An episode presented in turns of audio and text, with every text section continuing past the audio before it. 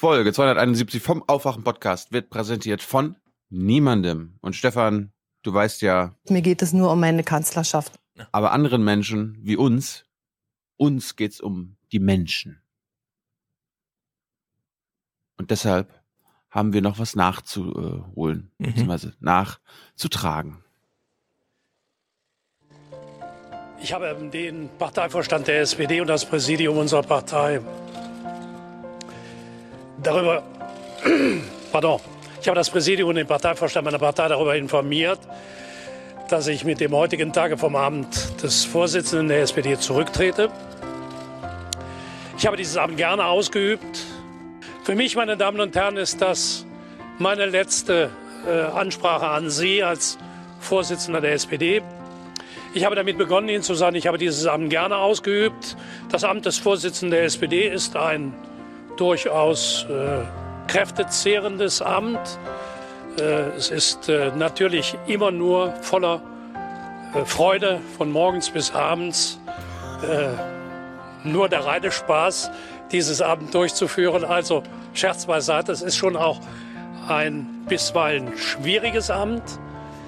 Aber ich will Ihnen das sagen, was ich meinen Kolleginnen und Kollegen gesagt habe. Ich scheide ohne Bitterkeit und ohne Groll aus diesem Amt.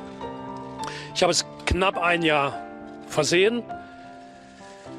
Ich habe in diesem Amt Höhen und Tiefen erlebt, wie man sie in der Politik in dieser Form selten erlebt.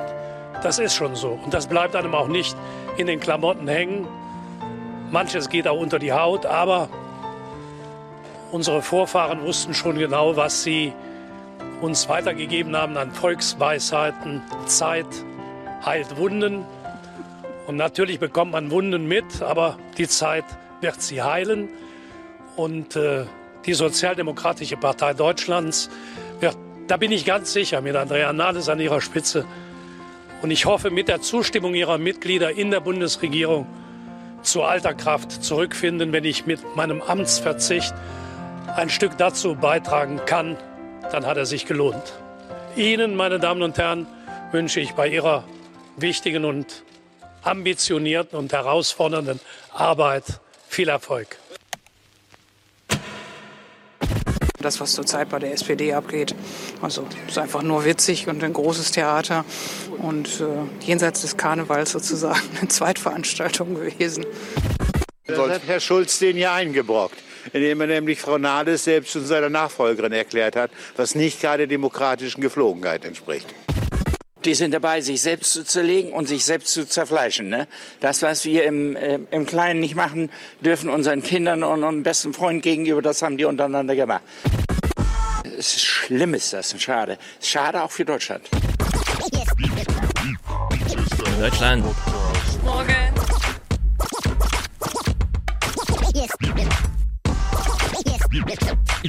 Hier ist der Aufwand-Podcast. Wake up. Ich habe jetzt gelernt, warum es den Heimatminister gibt. Also den Heimatminister gibt es, weil sich Horst Seehofer daheim nicht mehr sehen lassen kann. Also muss er sich in Berlin zu Hause fühlen. Wake up and clear your brain. Time to listen to what people are saying. Government is lying again and the media is acting insane.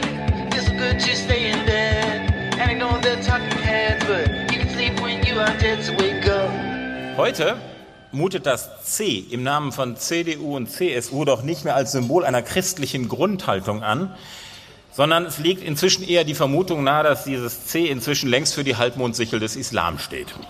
Boah. Äh. Meuten. Damit, die Meuten, damit, Meute.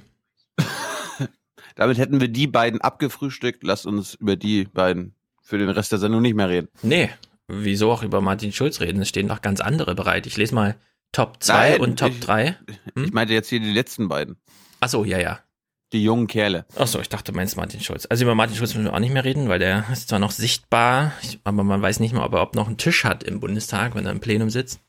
Ich habe einfach gestern Abend nochmal seine Abschiedsrede gesehen und die ist mir so ans Herz gegangen, dass ich dachte, das wäre einfach journalistisch. Wir sind ja hier einen, ein richtig qualitätsjournalistischer Podcast. Auf jeden Fall. Ähm, das wäre nicht anständig gewesen, hätten wir das jetzt äh, unterschlagen. Ja. Und während die SPD sanft mit ausgefallenen Motoren bei 16 Prozent einschwebt, vermeldet mhm. Spiegel Online gestern, SPD. Also Themensetzung SPD. Top 2 Spiel online. Barley kann sich vorstellen, Außenministerin zu werden. Katharina Barley hat Großes vor. Die SPD-Politikerin erklärt auf einer Aschermittwoch-Veranstaltung, sie sei die, Zitat, Universalwaffe, Zitat Ende der Genossen, und könne sich auch vorstellen, Außenministerin zu werden. Top 3, eine Meldung darunter. Gabriels Ortsverein. Genossen stehen zu ihrem, Zitat, Megatalent. Zitat Ende. Was wird aus Sigmar Gabriel? Die SPD-Basis im niedersächsischen Goslar hält an ihrem, Zitat, Megatalent, Zitat Ende, und ist sauer, fest, da fehlt wahrscheinlich ein Wort, und ist sauer auf Martin Schulz. Ein Besuch bei Sozialdemokraten in Gabriels Heimatstadt. Das, das kann man dann nachlesen. Oh, das hätte ich nicht gedacht, dass in seinem Heimatverband die Leute ihn noch unterstützen. Das Aber hätte ich nicht gedacht. Ich meine, wie krank ist das denn? Während die ganze Partei gerade ein Prozent, und das sind jetzt Infratest, nicht INSA-Zahlen, Infratest, DIMAP-Zahlen, ein Prozent von der AfD weg ist, äh, reden sie darüber, dass sie äh, von sich selbst eine Universalwaffe seien oder ja, ja. ein Megatalent hätten. Der Olaf Scholz redet doch schon wieder von 40 Prozent. Olaf Scholz kommt noch dazu. Der will ja wieder Kanzler werden. Ja, der, nee, der will erstmal. Und wir brauchen dringend die Erneuerung der SPD. Das will, das will er erstmal. Ganz verrauscht. Ja. Naja, gut. SPD. Scheiß Ton. Ye are many, they are few.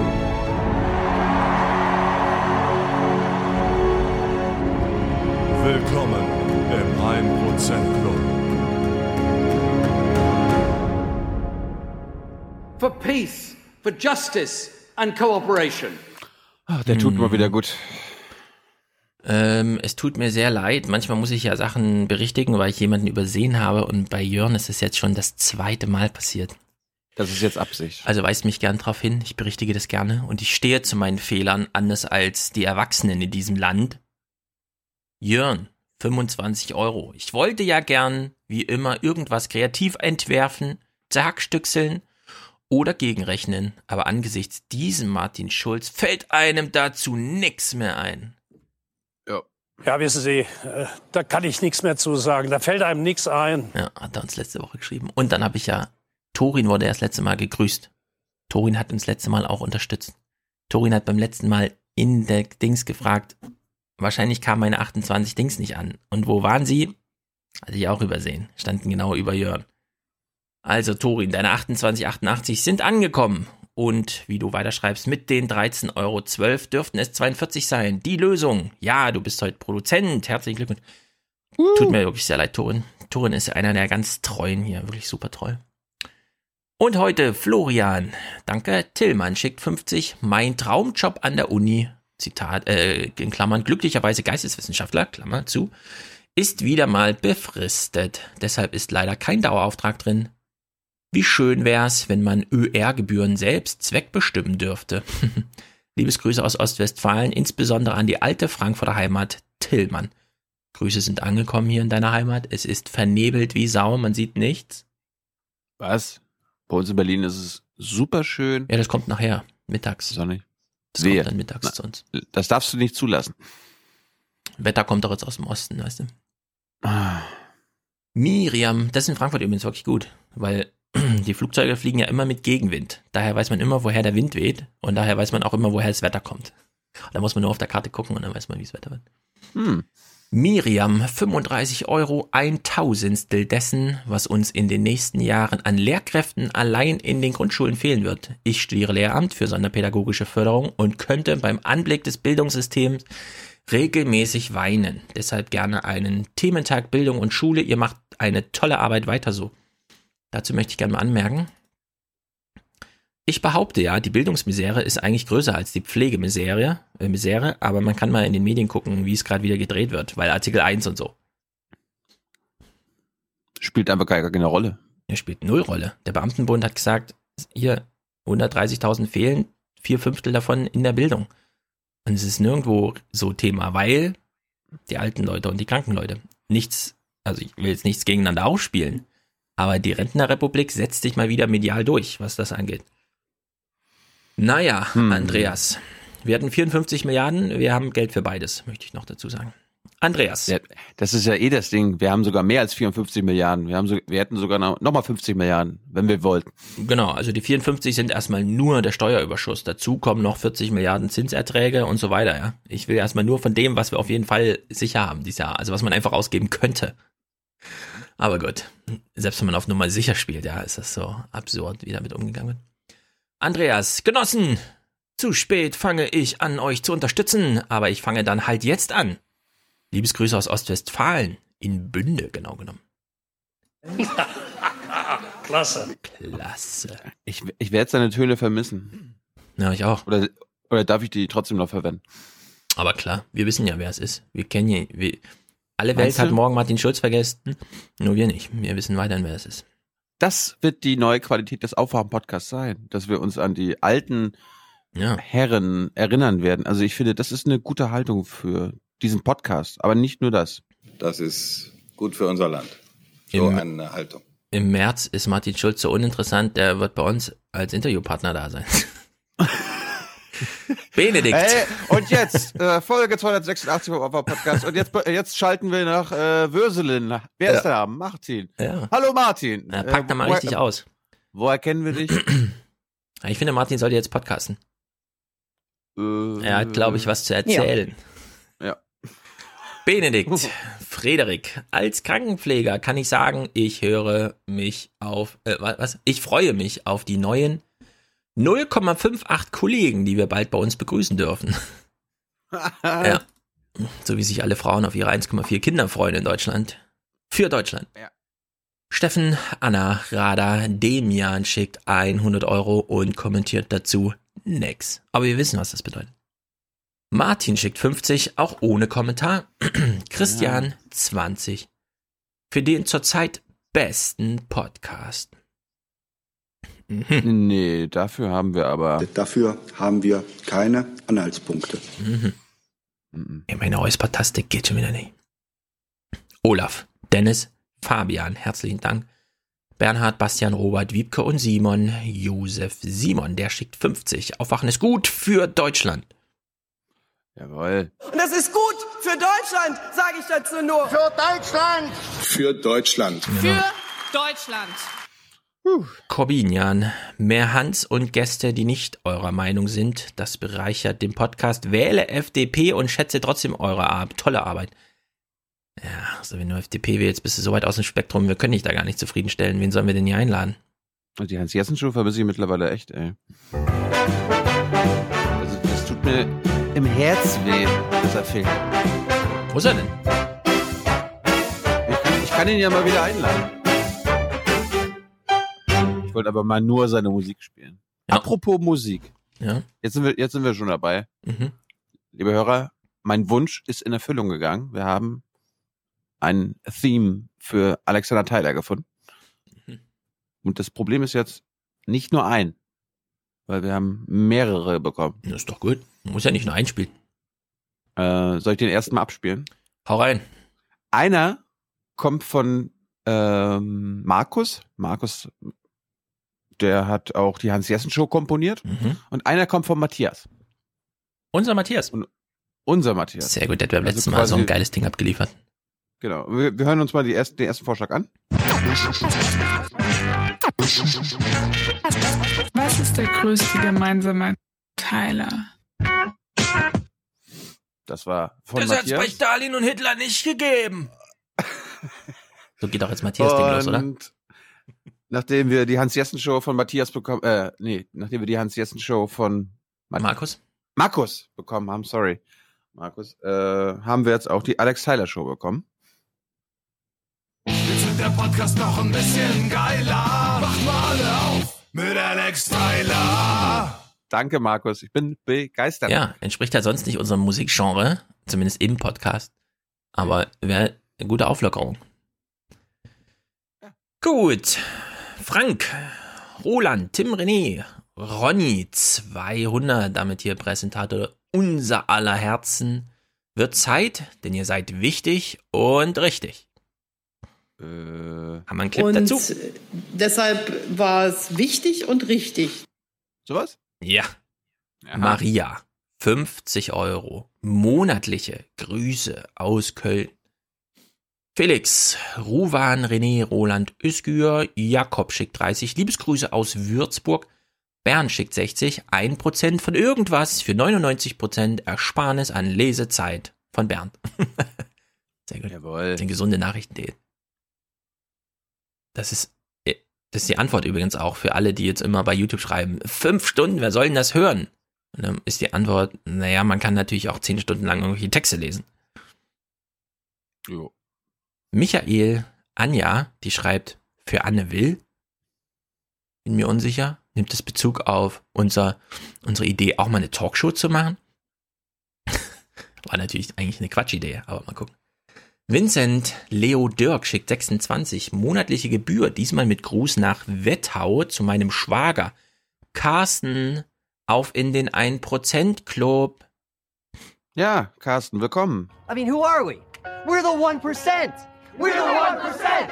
We're the 1%. We're the 1%. We're the 1%. Carsten, das wäre echt stark von dir.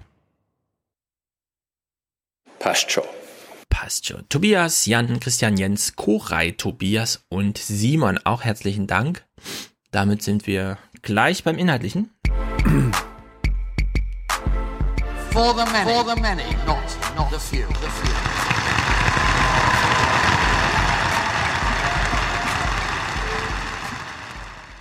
Das ist doch Blödsinn! Verdammt nochmal! So ein Blödsinn. Ich möchte jetzt mal an, anmerken, dass ich in den letzten Tagen vermehrt, nee, sagen wir so, mehrfach überrascht worden bin, was wir für Hörer haben, Mhm. nämlich in welchen Altersschichten. Erstens meldet sich äh, Gero Neugebauer, der uns so, der mir so erzählt, du, äh, ich habe ja nicht viel Kontakt mit meinen Nachbarn, aber jetzt äh, hatte ich den mal und die sind junge Naiv-Zuschauer und dann haben die mit- sich mal mit mir unterhalten. Der eine ist 1939 geboren, der andere ist 1943 geboren, Mhm. sind, sind Adenauer-Fans. Die, wir haben jetzt mal eine gemeinsame Basis gefunden, weil sie uns zugehört haben. Und dann äh, kommentiert einer bei uns hier auf der, äh, unter dem letzten, unter der Helmut letzten Folge. Der Helmut, hallo Helmut, falls du jetzt nochmal wieder zuhörst. Hm. Was hat Helmut geschrieben, Stefan? Hallo, hier meldet sich der alte Mann aus dem Ortsverein Reichelsheim im Odenwald, der sich den Koalitionsvertrag genau ansehen will Jawohl. und eine gewisse Handschrift der SPD erkennen möchte. Es ist schon so, dass ich fast 40 Jahre der SPD angehöre und in diesem Jahr 69 Jahre alt werde und bisher einen Enkel habe. Ich finde es genauso schade, dass wirklich nur wenige 10 Sekunden, äh, dass nur wenig in 10 Sekunden ausgesagt werden kann. Ich habe natürlich viel mehr gesagt.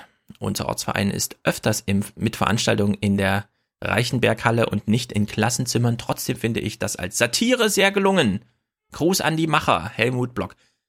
Da kann man mal wieder sehen, ich habe es ja dann auch so getwittert, das öffentlich-rechtliche Nachrichtenfernsehen, AD, CDF, Tagesthemen, Heute Journal, die sitzen auf Stunden an Material Ja. mit Basis, Basisgespräche. Weil die reden ja immer drei Minuten mit denen und dann kommen halt zehn Sekunden. Und das wird aber nicht Oder- veröffentlicht. Was Ja, allerdings klar. veröffentlicht wird, Ja, sind warum- diese warum- scheiß Kommentare warum- die ganze Zeit. Pro Kroko Warum und so. Warum veröffentlichen sie die Sachen Ja, weil nicht? es Propaganda ist. Es gehört zur Unterdrückung der Meinung in Deutschland. Nein, weil sie sich einfach nur, weil es ihnen nur peinlich ist Meinungsunterdrückung. Diese, nee, ist, ihnen ist aber nur peinlich, diese, dieses Original-Footage äh, zu veröffentlichen, weil sie dann Ja, das auch. zeigen würden. 50 Mal dieselbe Frage. Genau. Aber ich finde, die sollten das veröffentlichen, weil ich glaube, da steckt ein Ja, gewiss, also es sind ja gerade historische Zeiten, die SPD und so. Und ich finde, das gehört irgendwie dazu, so, dass so ein Material, das wir bezahlen, dann auch veröffentlicht wird. Müssen sie halt mal über den Schatten springen. Uns interessieren ja die Fragen nicht, weil wir wissen, was sie fragen. Aber die Antworten interessieren uns und die würde ich gerne mal ausführlich und in Länge sehen. Stattdessen fünf Minuten zusammengenommen Propaganda pro Kroko von Dings und Dings-Kommentatoren. Elmo und wie hieß er? äh, Zukunft ungewiss. Wir kümmern uns. Ja, dieser AD-Typ halt, der in Tagesthemen das kommentiert hat. Die müssen jetzt zustimmen. Norbert Klein. Norbert, Norbert Klein, Klein. genau. Norbert und Elmo. Norbi und Apro- Elmo. Apropos, Sie müssen zustimmen, bevor wir uns in den Aschermittwoch knien, lassen uns noch mal ein bisschen richtig fundiert hier noch ein bisschen die SPD abfrühstücken. Ach so, warte, bevor du politisch wirst, sage ich was Ja. zum Netzausbau und zu wir sind AfD.de.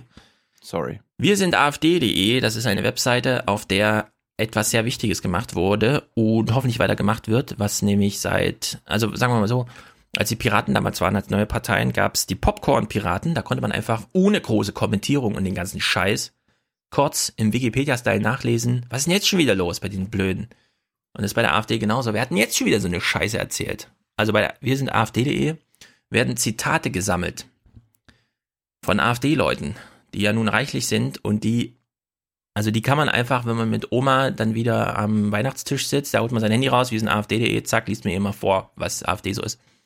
Und äh, der Herr wurde verklagt, weil die AfD meinte, warte mal, da steht doch AfD im Titel und wir sind doch die AfD. Wieso kommst denn du jetzt mit, wir sind die AfD? Und das Ja, Kölner genau. Landgericht oder Amtsgericht oder was weiß ich, hat irgendwie so gar kein Verständnis, wie das so funktioniert, politische Kommunikation und äh, überhaupt. Und jetzt sitzt der gute Mann, der das macht, auf 9000 Euro äh, aus erstinstanzlichen äh, Verfahrenskosten und so weiter. Und er möchte aber eigentlich nicht nur die gerne bezahlen, sondern auch in Berufung gehen und sammelt fleißig. Und wir unterstützen es vom Aufwachen-Podcast sehr. Das Projekt ist wichtig. Also als dieses Projekt so wie es ist, ist es wichtig. Und dass es gegen die AfD geht, ist natürlich auch wichtig. Nun ist der Umstand so, dass das Geld schon zusammen ist, aber man kann trotzdem spenden. Und ich rufe dazu auf, alles Wichtige dazu ist verlinkt. Das ist das eine. Lustig. Genau. Wer zuletzt lacht, lacht am besten, soll die Losung sein.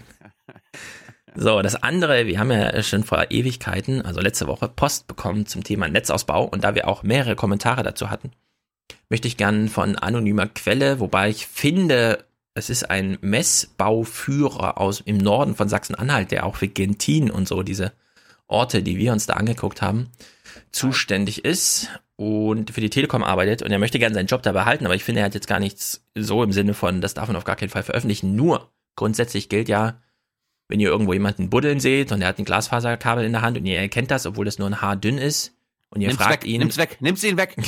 und ihr fragt ihn, was machst denn du da? Ist das nicht verboten? Warum ist das kein, warum ist das kein Kupferkabel? Genau. Dann, dann sagen die ja typischerweise, oh, da müssen sie jetzt leider in Bonn bei der Pressestelle anrufen. Dazu kann ich Ihnen gar nichts sagen. Und deswegen, also nur deswegen hat er ein paar Vorbehalte, deswegen lese ich ein bisschen freier vor. Ich finde allerdings, der Autor könnte relevante Teile des ungefähr 5000 Worte langen Dings auch ins Forum stellen, weil er nämlich auch namentlich auf Komment Audiokommentare eingeht und dann noch ein paar Sachen gerade rückt. Das, darauf komme ich nicht zu sprechen. Das wäre aber auch was fürs Forum. Aber gut, mal die relevanten Teile. Also, äh, es gibt Fördergelder seit 2015 für den Netzausbau. Der Bund und so, hier die Internet-Autobahn, Datenautobahnminister, Dobrindt, kennen wir ja. Brumm, brumm. Ja, deswegen springen wir gleich mal kurz zu netzpolitik.org, lesen wir kurz vor. Mehr als 689 Millionen Euro waren dafür im Bundeshaushalt 2017 bereitgestellt, Netzausbau. Aber nur Ja. 22 Millionen Euro hat das Bundesministerium für Verkehr und digitale Infrastruktur tatsächlich ausgeschüttet. Knapp mehr als drei Prozent. Ah, das findet das Finanzministerium natürlich äußerst Das, bedauerlich. ja, das geht aus einer Antwort der Bundesregierung auf eine schriftliche Frage des grünen Haushaltssprechers und so weiter, wie das halt so läuft im Das Bundestag. Geld ist doch da. Warum äh, Genau. rufen die Leute das nicht ab? Ja, das haben wir schon von Ja, Schäuble und Spahn nicht, gehört, genau. Also das Geld ist da, aber die Verfahren und so, ja. Ja. Naja. Wir haben damit nichts zu tun. Gut, die Geschichte von unserem anonymen Autor beginnt 1995. Die Bundespost wird privatisiert und damit die komplette Infrastruktur, über die wir hier sprechen. Möchten wir die gerne in Staatshand sehen? Ja, Argumente dazu gleich. Warum bleibt man nun beim Kupfer? Einfache Antwort, es ist schon da. Die Telekom verlegt kein neues Kupfer, sondern sie nutzt einfach nur das, was eh schon da ist. Erster Trugschluss, ja, im Sinne von, die bauen ja jetzt mit Kupfer und so. Nee, nee, die machen einfach das Kupfer besser mit diesem Vectoring, aber es wird gerade gar nichts verbaut. Außer grundsätzliche Infrastruktur, aber nicht zu dir nach Hause, sondern nur zu irgendwelchen Knotenpunkten und so. Das ist dann Glasfaser, das ist aber auch schon lange Glasfaser. Problem mit Kupfer. Es ist wie eine Antenne. Es liegt quasi kilometerlang Antennen im Boden, die sind sehr störanfällig, gerade im äh, bebauten Bereich, ja. Jedes Auto fährt da mit drei Antennen drüber und Störung, Störung, Störung. Deswegen ist die Telekom selbst nicht so glücklich mit dem Kupfer, kann es leider nicht ersetzen, einfach durch Glasfaser und schickt tausend äh, Störtypen raus, die sich einfach nur darum kümmern. Und jetzt hat sie eben äh, das tolle Ding Vectoring, äh, was das Zusatzproblem, es hat halt nur ein Anbieter, ja, deswegen diese politische Komponente, warum wir auch was dagegen haben. Glasfaser. Man müsste nun alles aufbuddeln. Also Gehwege. Es geht jetzt nicht mehr um die große Infrastruktur. Das beschreibt er auch ganz interessant. Damals haben die Glasfaser und Kupfer verlegt, indem sie so eine Acht durch ganz Deutschland verlegt haben. Der Knotenpunkt war Frankfurt und da wurde alles angestöpselt. Also das ist, man, die Geschichte scheint sehr interessant zu sein. Und er redet hier von Kaiserszeiten und so. Glasfaser. Man müsste alles aufbuddeln. Zu jedem einzelnen Haus. Man muss mit jedem Hausbesitzer sprechen, weil man ja im Haus selbst Kabel verlegen muss. Äh, Glasfaser wird dann sozusagen eingeblasen in die Röhre, die wir das letzte Mal gesehen haben. Das ist Bürgerbeteiligung. Ja, und wir wissen sehr wenig darüber, weil äh, es wird selten gemacht und es sind sehr viele Gewerke, die da aufeinandertreffen mit privaten Hausbesitzern und es ist ein großes Durcheinander. Also sowieso ein so gewisses Sozialexperiment, so einen Glasfaserausbau äh, to the home zu machen. Fiber to the home, das ist FTTH, das ist die Abkürzung. Kupfer. Was braucht man für Kupfer? Na, ein Dorf halt, was man, was man ausstatten will. Zehn Techniker rennen da zwei Wochen rum und zack, haben alle 100 Mbit. Wie er sagt, 12,5 Mbit. Weil die Mbit-Abkürzung ist eh so ein bisschen albern, sagt er. Finde ich auch. Nun, wie kommt man mit der Glasfaser zum Dorf? Zitat. Ein Kilometer Glasfaser über Land kostet circa 60.000 Euro. Nur das Kabel, also kaufen und vergraben. Jede Abzweigmuffe, Muffen sind Verbindungsstellen von Kabeln, kostet an Material ca. 2000 Euro. Die Montage von wenig komplexen Schaltungen an Kabeln mit einer Stärke von 96 Fasern dauert mit zwei Montagekräften ca. zwei bis drei Tage. Die Genehmigungen brauchen Zeit. Die Verteilerkästen kosten Geld. Und vor allem die Technik im Inneren der Kästen kostet Geld. Klammer auf. Und wir wissen, in Klammern steht eigentlich das Wichtigste. Weltweit erfreuen wir uns über zwei Anbieter auf dem Markt. In einer sehr unübersichtlichen Zahl an Abnehmern. Also es gibt für dieses ganze, man muss nämlich dann optoelektronisch in elektro elektrooptisch wandeln, also von Kabel auf Kupfer und zurück und der ganze Kram. Und naja, dafür muss man butteln, graben und es gibt überhaupt nur zwei Anbieter, die sowas herstellen. Also das ist da auch eine ziemlich marktgeschlossene Angelegenheit. Landbevölkerung, schreibt da, will eigentlich gar kein Glasfaser. Die sind ja mit 100 Mbit zufrieden. Und das ist auch mein Eindruck, ehrlich gesagt, weil wir, wir lebten auf dem Land. Die Alten leben auf dem Land. Jetzt eine ganz interessante politische Sache. Bayern. Nicht nur, nicht nur die Alten. Ja, wir kommen ja nachher nochmal auf Bayern zu sprechen. Aber wir haben ja angefangen, und es ist ja das Grundsätzliche, wir wollen das wie in Skandinavien, eigentlich sollte die Infrastruktur in staatlicher Hand sein.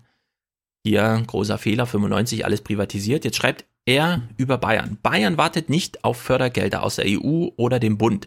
Bayern klotzt. Bayern bezahlt die Netze selbst, weil sie es können. Die Deutsche Telekom hat aus der gesamten Republik Techniker, Planer, Montagekräfte, Bauführer, Führungskräfte und sogar gesamt für uns arbeitende Tiefbaufirmen nach Bayern abkommandiert.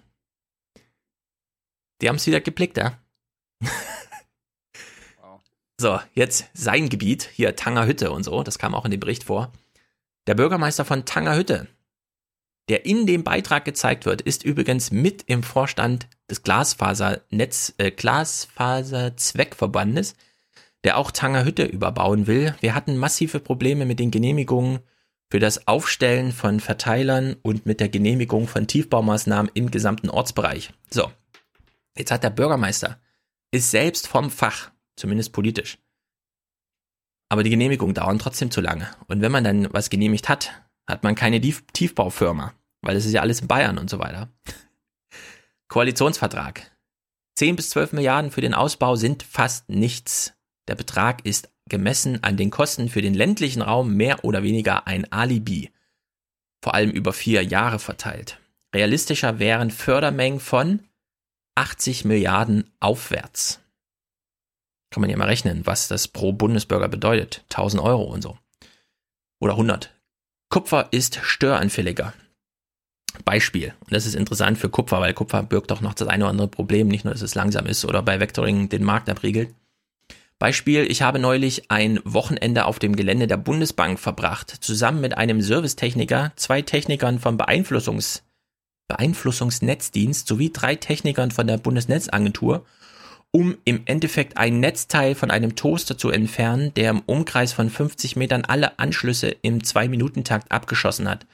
Dafür mussten alle technischen Geräte in einem gesamten Hausblock abgeschaltet werden. Also mein Fazit lautet, nachdem ich das alles gelesen habe, äh, Infrastruktur muss sofort wieder verstaatlicht werden. Die Provider, okay, das ist eine eigene Aufgabe, aber die Infrastruktur selbst, die muss wieder in staatliche Hand. Und die Glasfaserinfrastruktur bis ins Haus, das, was wir wollen, ist echt nicht Aufgabe der Telekom. Also wir überfordern damit, ja, ein Unternehmen, das ungefähr so groß ist wie Google, was Umsatz und so weiter angeht, aber das 80 Milliarden stimmt man halt nicht einfach so. Hält sich die Telekom halt profitorientiert, wie sie sind, an ihrem Kupfer fest und ich kann denen da ehrlich gesagt wenig Vorwürfe machen. Das 95 war der Fehler. Bundesbank verstaatlichen und damit die Basisinfrastruktur neben Wasser, Müll und dem ganzen Kram. Ist nicht die gut. Zeit können wir, die Zeit können wir jetzt nicht mehr zurückdrehen. Also. Stimmt, das ist jetzt vorbei. Kriegen das nie wieder zurück in das Netz. Schön, ja. habe ich nichts mehr hinzuzufügen. Wollen wir, mhm. wollen wir gleich mal bei äh, Regierungshandeln bleiben? Mach mal. Ich, beto ich betone hier Handeln. Mhm. Jemand handelt, äh, meinst du? Ja, ja, ja, klar. Du hast doch mit, mitbekommen, dass irgendwie so die Luftreinhaltung in deutschen Städten jetzt nicht so gut ist. Ja. Mhm. Also, dass es irgendwie Diskussion um Fahrverbote geht und so weiter. Na, ich würde es mal umdrehen. Es gibt jetzt Diskussionen um Fahrerlaubnisse. Man darf jetzt mit dem ÖVPND Dingsdabumse, wie es heißt, öffentlicher Person ÖPNV fahren. Auch oh. wenn man nicht 2,70 Euro für das 7-Minuten-Spektakel bezahlen will, das, das stelle ich mir mal äh, als eine gute Idee vor. Ja, das ist ja die letzten Tage richtig rumgegangen. Mhm. Äh, oh, kostenloser ÖPNV, hahaha, ha, ha, das hat die Bundesregierung, das hat keine der Parteien im Koalitionsvertrag gehabt. Das war doch eine Piratenidee. Ah, ah, ah, ah, Linke. Unsere Linke Oberbürgermeisterkandidatin der Linken, Janine Wissler, hat das auf den Plakaten stehen. Plötzlich Gut, weiß ich beim Aschermittwoch nicht mehr, was ich für einen Witz machen soll, weil es. und wie heißt die? Janine Wissler. Und, ja und Steffen Seibert macht sich jetzt mit Janine Wissler äh, gemein. Was? Irgendwie so. Also, mhm. ne, also die, das, Ding, das Ding ist so, die EU-Kommission hat gesagt, ey, Deutschland, wenn ihr da bei euren Städten nicht was macht, ihr habt hier Grenzwerte einzuhalten, wenn mhm. ihr da mhm. nichts macht, äh, dann verklagen wir euch. Und Deutschland so, äh, nee, nee, nee, das wollen wir nicht. Äh, wir, wir, wir, wir, werden, wir werden euch zeigen, was wir machen. So. Damit, ja, es nicht zu, damit es nicht zu einer Klage kommt, muss Deutschland halt Maßnahmen einleiten ne? Maßnahmen mhm. einleiten. Mhm. Und Steffen Seibert äh, hat jetzt am Mittwoch in der BBK gesessen und hat gesagt, ja, ja, das können wir bestätigen, wir leiten also erst einmal kann ich bestätigen, das hatten wir ja auch das Thema schon, dass die geschäftsführende Bundesregierung erneut eine Mitteilung an die Europäische Kommission versandt hat, äh, in der es um weitere kurzfristig wirksame Maßnahmen ähm, zur Reduktion der Stickoxidemissionen geht. Aha, die Kommission Maßnahmen. prüft jetzt diese Maßnahmenvorschläge. Es hat ja nicht nur Deutschland, es haben auch andere Wahrscheinlich meint er wirklich noch einen Brief per Papier oder so, ne? Als Maßnahme verschickt oder so. Er sagt, sie haben Maßnahmen abgeschickt mhm. und jetzt prüft die EU-Kommission aber die Maßnahmenvorschläge. Äh, das sind aber zwei verschiedene Paar Schuhe. Aber egal. Das stimmt. Äh, das, den Rest sparen wir uns jetzt. Er hat, er hat bestätigt, dass der Brief abgeschickt wurde. Das der Brief ist abgeschickt. Ja, ja, ja. So, das Cyber checkt noch nicht so tief im Thema drinne und dann hat das Umweltministerium das quasi federführend, ja, den, den, den, den Stift in, Hand, in die Hand genommen hat und den Brief geschrieben hat, hat dann nochmal was hinzuzufügen gehabt, weil das war dann wichtiger. Die Bundesregierung hat jetzt keine Beispielstädte genannt, in denen kostenlose ÖPNV-Angebote ausprobiert werden sollen. So, hm. Diese Modellregionen, die da mit fünf Städten in Zusammenhang gebracht werden, sind dazu da, generell Maßnahmen zur sauberen Luft auszuprobieren. Ja. Und diese Städte wurden ausgewählt, zusammen mit den Ländern, um sowohl Städte dabei zu haben, die niedrigere Grenzwertüberschreitungen haben, mittlere und höhere. Dass man also quasi eine ähm, gute Menge hat, die Hauptsache überschreiten. Ne? Verschiedene Situationen repräsentiert, in denen die Städte ja stecken.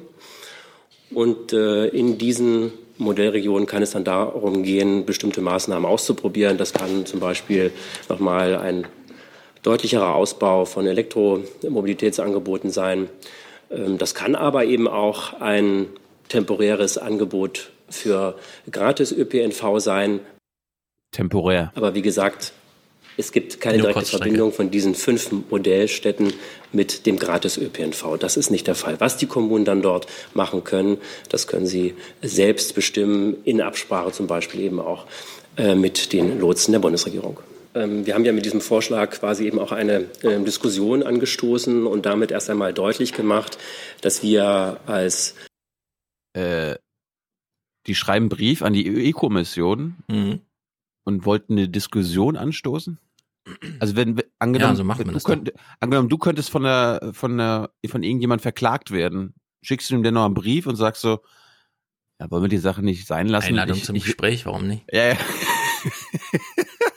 äh, Bundesregierung bereit sind, den Gestaltungsspielraum der Kommunen zu erweitern auf Ah. Grundlage des Sofortprogramms Saubere Luft, Aha. wenn das eben für eine Stadt sinnvoll erscheint, für eine Kommune sinnvoll erscheint.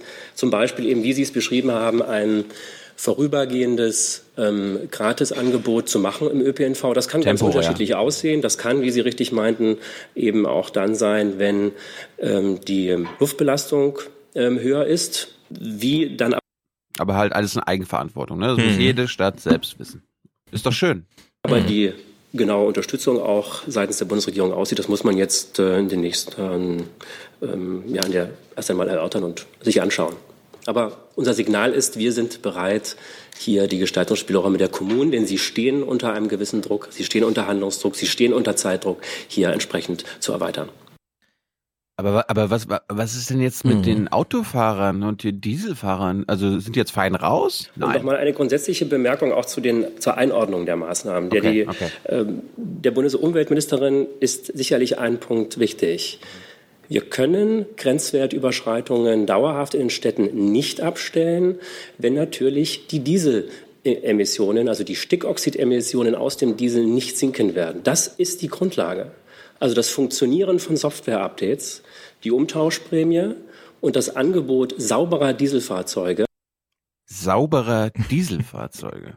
Ne? Ja. Diese. Es gibt den sauberen Diesel, es ist gar keine Frage. Sorry, sorry, sein, seine Chefin natürlich. gibt den sauberen Diesel. Ja? Will mal weiter. bilden die Grundlage dafür, dass die Städte überhaupt ihre Grenzwertüberschreitungen abstellen können. Alles andere, was wir zusätzlich jetzt anschieben zu einer Modernisierung des, der Verkehrsinfrastruktur und zu einer Verbesserung des ÖPNV-Angebots in den Städten, ist zusätzlich gedacht. Diese Unterscheidung ist der Bundesumweltministerin ganz wichtig, weil ich ja auch ähm, in den Medien gesehen habe, dass da spekuliert wird, wir würden hier die Autobranche entlasten. Das ist überhaupt nicht der Fall. Ich will dazu mal zwei Sachen sagen. Äh, wir hatten doch mal dieses Singapur oder so, du allein, um ein Auto fahren zu dürfen, eine Lizenz von 35.000 Euro bezahlen musst. Weißt du noch? Hm. Hm. So. Und da war übrigens der Nahverkehr auch kostenlos. Ich stelle mir das, also es gibt so eine schöne persönliche Komponente an dem ganzen Ding, weil der Verband der Automobil, der Verband der deutschen Automobilindustrie, der hat ja Matthias Wissmann als Chef. Seit 2007. Der war ja vorher Verkehrsminister. Der hat Mhm. das jetzt elf Jahre oder so ganz toll gemacht. Jetzt hat der einen Nachfolger, den keiner kennt. Bernhard Mattes, keine Ahnung. Und der übernimmt jetzt im 1. März 2018. Geil. So, Wissmann konnte rumreisen, äh, hier super geil, ja, man quasi nur auf Messen, Termine mit Schwarzenegger und der ganze Kram geht aus dem Amt und was hat sein Nachfolger? Kostenlosen äh, Nahverkehr vor der Backe, ja. Kriegt er ja nie geregelt, lobbymäßig und so. Weil wenn du einmal, also wenn du einmal in Frankfurt es kostenlos machst, die Leute haben doch selber keinen Bock, hier die ganze Zeit Auto zu fahren. Die machen das doch nur aus, ja, so, alles scheiße. Und wenn du die einmal in die S-Bahn setzt und die fahren einfach zum Flughafen in sieben Minuten statt in 20, da, wenn du das temporär machst und nimmst denen das wieder weg, ja, dann hast du, nachdem die Millionäre in Sachsenhausen ihre äh, äh, Dinger gegen Ich die weiß. Landebahn verteidigt haben, stehen die dann da und wollen kostenlos Bus fahren. Aber das werden sie nicht machen. Das ist aber Das eine großartige Diskussion. Ja, das ist der Punkt. Dass es überhaupt im Raum steht, ist doch schon erstaunlich. Ja, kommen wir jetzt gleich dazu. Aber dass jetzt Umweltministerium sagt, ja, also hier, die Autobranche darf nicht entlastet werden. Ja, Software-Updates und keine Hardware-Updates, das ist keine Entlastung. Nee. Umtauschprämie, die Umtauschprämie ist auch keine Subvention. Äh, darauf hat Steffen im Forum ja gut darauf hingewiesen. Mhm. Meine Güte. Und dann gab es nochmal Steffen Seibert, der nochmal darauf hinweist, was das jetzt hier eigentlich ist. Leute, hört genau zu. Der Brief auf dessen Antwort äh, und Bewertung durch den europäischen Kommissar wir vor allem erst einmal warten. Das ist ja das Entscheidende. Dieser Brief enthält äh, in der Tat Vorschläge, dass wir zusammen mit den Ländern und Kommunen nachdenken wollen über kostenlose ÖPNV-Modelle zeitweilig, so wie es der Kollege gerade ausgeführt hat. Wir wollen nachdenken ähm, und dann vielleicht damit erste Erfahrungen sammeln. Ich glaube, das muss man äh, zur Einordnung sagen. Was will er denn für Erfahrungen sammeln? Was ist denn das Negativszenario, wenn du einen Nahverkehr kostenlos machst? Ja, gut. Das weiß ich auch nicht. Das einzige Problem, was gestern so durchgepeitscht wurde, war ja, ja, dann würden die Leute ihn halt nutzen. Und dann wäre es halt voll. Aber gut, schickt man halt ein paar mehr, das kann man ja dann ausgleichen. Die EU-Kommission erwartet von Deutschland Maßnahmen. Ja. Und die Bundesregierung sagt, äh, hier, sind, Hm. hier sind Maßnahmenvorschläge, über Ja. die wir ja mal nachdenken können. Ja. Äh, Harry, Harry hat auf unserer Junge Naiv-Seite kommentiert, das sind doch keine Maßnahmen, wenn ich zum Beispiel in der Schule, lange her, eine 5 habe und meine Eltern geben mir zwei Monate was dagegen zu tun. Und in zwei Monaten würde ich Ihnen erzählen, dass ich mir überlegt habe, ich könnte ja mal in den Unterricht gehen und, und wäre zur Not sogar bereit, Hausaufgaben zu machen. Ja. Ich weiß nicht, ob meine Eltern überzeugt wären. Ja. Seibert wäre es. Das stimmt. So, und jetzt, und jetzt, ich habe am Sonntag da gesessen, habe auch zugehört, äh, brauchte aber keine Fragen stellen, weil meine Kollegen das übernommen haben, weil die den Braten auch gerochen haben. Und ich möchte jetzt mal eine Stelle äh, mit Kollege Nick Leifert vom ZDF und einem anderen Kollegen vorspielen. Hahaha, klasse. Herr Seibert und Herr Haufe, ich sehe ähm, zwei Fragen. Ich sehe einen gewissen Widerspruch ähm, zu dem Duktus in dem Schreiben und dem, was Sie vortragen gerade. In dem äh, Schreiben erkennt die Bundesregierung ausdrücklich an, dass es ähm, einen dringenden Bedarf an, äh, also eine, dringende Handlungsanforderung gibt und einen dringenden Bedarf zusätzlicher Maßnahmen. In diesem Zusammenhang wird eben unter anderem auch auf den äh, kostenlosen ÖPNV als zusätzliches äh, Handlungsinstrument hingewiesen. So wie Sie das aber jetzt darstellen, ist es doch alles andere als eine Sofortmaßnahme, sondern äh, möglicherweise entscheidet sich keine dieser fünf Modellregionen, sowas äh, zu tun, weil sie andere Schwerpunkte setzen, zum Beispiel E-Mobilität oder so. Dann macht es doch, dann verstehe ich nicht den Sinn, warum man das im Zuge einer Sofortmaßnahmenstrategie an die EU überhaupt meldet. Oder ist das, so wie Sie es jetzt darstellen, macht es vielleicht doch eher den Eindruck eines einer rhetorischen Figur ohne wirkliche Unterlegung. Tja. Ich teile diesen Eindruck überhaupt nicht. Und das Entscheidende ist, dass hoffentlich auch die Europäische Kommission diesen Eindruck nicht teilen wird. Ich glaube, es gibt darin äh, sehr konkrete äh, neue Vorschläge, bis Neue. dato also nicht genannte Vorschläge, über die wir bereit wären, mit den Ländern und Kommunen äh, ernsthaft zu diskutieren und sie auch in Modellregionen und da, wo es gewünscht wird und sinnvoll ist, durchzusetzen, um damit Erfahrungen zu sammeln. Zusatz? Herr Seibert, habe ich Sie richtig verstanden, dass, die, dass dieses Schreiben Ausdruck der Situation ist, dass die EU-Kommission eigentlich von Deutschland wissen möchte, was sie zusätzlich macht, um die äh, Grenzwerte bei Stickoxid einhalten zu können? Und im Zuge dieser Darstellung, was die Bundesregierung zusätzlich macht, präsentieren Sie einige Eventualitäten. Glauben Sie, dass Sie auf dieser Basis die, die EU überzeugen können, einen Klageweg nicht zu beschreiten? Wir sind von der geschäftsführenden Bundesregierung überzeugt, dass wir damit einen wertvollen Beitrag leisten können, ähm, um das deutsche Ziel, das natürlich auch das europäische ist, nämlich Unterschreitung der Grenzwerte zu erreichen. Die Bewertung des Briefes, das habe ich jetzt schon mehrfach gesagt, die obliegt dem äh, EU-Umweltkommissar Vella. Herr Leifert? Und jetzt kommt die BBK-Szene der Woche. Herr Seibert, in mehreren Sätzen, die Sie hier ähm, erklären, ähm, ist zu verstehen, dass Sie der EU mitteilen, wir sind bereit. Was haltet ihr davon, wenn wir mit den Kommunen mal darüber diskutieren? Das ist keine Maßnahme. Das ist ein, eine leere Ankündigung. ich bin auch erstaunt, äh, dass so ein äh, Vertragsverletzungsverfahren auf diese Art und Weise begegnet wird. Man hätte ja schon mal früher darüber nachdenken können, von Seiten der Bundesregierung mit den Kommunen darüber zu diskutieren. Man ist ja schon seit längerem im Gespräch. Die Bundesumweltministerin hat bei ihrem Erscheinen vor der Weiß der Leifer, dass er mit seinem baldigen Chef spricht hier? Mach weiter. EU-Kommission Ende Januar offenbar dazu nichts gesagt, weil das musste jetzt in einem zusätzlichen Schreiben nachgereicht werden. Aber was Sie nachreichen, heißt einfach nur, sollen wir mal darüber nachdenken, was halten Sie davon, liebe EU-Kommission? Das kann es doch nicht sein. Also zu Ihrer Wertung äh, äußere ich mich jetzt nicht. Das ist Ihre Wertung und ausdrücklich nicht meine. Die Bundesregierung hat äh, natürlich, weil wir in einem Vertragsverletzungsverfahren sind und weil wir und acht andere Mitgliedstaaten aufgefordert waren, zusätzliche Maßnahmen zu nennen, hat genau das getan.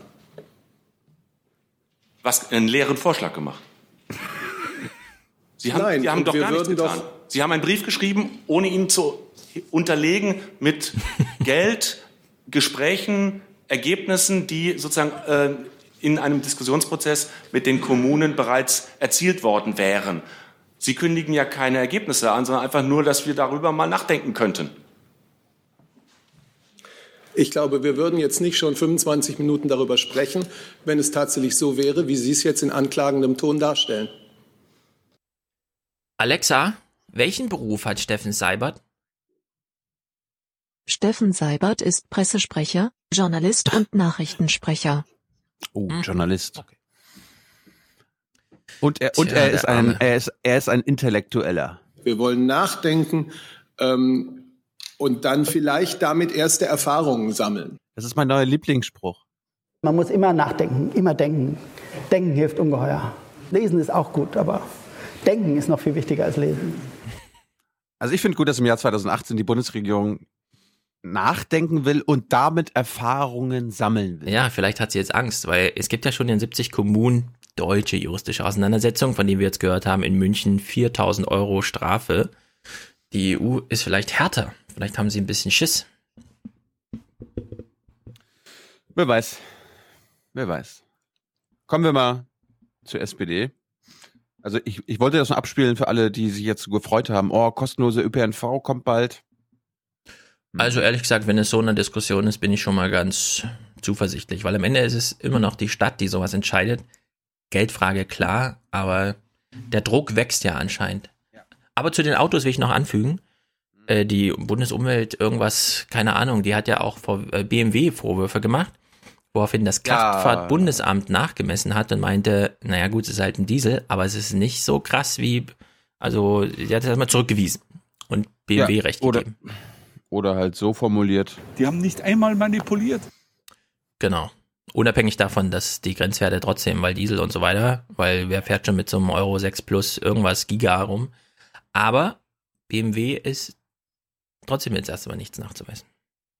Dann kommen wir mal zur SPD. Ich hatte, ich hatte ja gesagt, dass wir wem- uns was? Es was? äh, die Demokratische Partei Deutschlands. so, ich hatte sie schon verdrängt. Und am Montag, ich hatte ja gesagt, ich wollte mit Tyler zu dieser Regionalkonferenz nach Ludwigsfelde. Nur gibt's da irgendwie offenbar ein Problem und wir werden doch nicht hinfahren, weil die erste SPD-Regionalkonferenz ist jetzt schon vorbei. Die war in Sachsen-Anhalt. Und da ist das so für Pressevertreter ein bisschen problematisch. Dies habe ich doch gesagt. Jenny wollte nämlich auch. Ja, ich weiß nicht, wer momentan die Stimmung in der SPD als gut bezeichnen würde. Ich würde das nicht tun. Wir sind im Moment hier noch im Raum, müssen hier aber tatsächlich gleich raus, wenn man nämlich diskutieren will. Eigentlich wollte man darüber sprechen, ob man nun für diese große Koalition oder nicht ist, für diesen neuen Vertrag, der da in Berlin ausgehandelt wurde. Aber jetzt überschattet tatsächlich diese neuen Personalquerelen das Ganze ganz schön. Also ich habe mit einigen Leuten hier an der Basis gesprochen und die waren echt sauer. Die haben gesagt, so geht das gar nicht, dass da jemand quasi im Hinterzimmer einfach nominiert wird, dass Frau Nahles jetzt die neue Parteichefin wird und wir haben kein Wörtchen mitzureden. Insofern bin ich jetzt ganz froh, dass Burkhard Lischka, der Landesvorsitzende der SPD, hier bei mir ist. Oh. Wie gesagt, gleich wird diskutiert. Jetzt kommt ein GroKo-Kritiker, pass mal auf, Mm, ganz, ganz, ganz krasser Typ. Wir müssen raus. Warum fürchten Sie plötzlich die Öffentlichkeit? Nein, wir fürchten nicht die Öffentlichkeit, aber wir haben das auch in der Vergangenheit so gehalten. Vor so einem Mitgliederentscheid muss es auch mal möglich sein, dass die Mitglieder 90 Minuten untereinander entsprechend diskutieren. Äh, manche freuen sich, wenn sie eine Fernsehkamera sehen, aber Siehst du eigentlich im Hintergrund, was da für SPD-Mitglieder sitzen? Alte. Manche fühlen sich ein Stückchen weit gehemmt und wir wollen hier heute einfach eine offene Diskussion haben. Aber Sie merken schon, die Leute sind sauer, ne? Na, teilweise. Und man muss ja auch ja. sagen, die letzten Tage und Wochen waren für die SPD nicht einfach. Der Rücktritt auch des Parteivorsitzenden, die Frage jetzt der Nachfolge, das kommt ja alles noch hinzu zu der gewichtigen Diskussion, soll sich die SPD nun an einer Bundesregierung beteiligen oder nicht.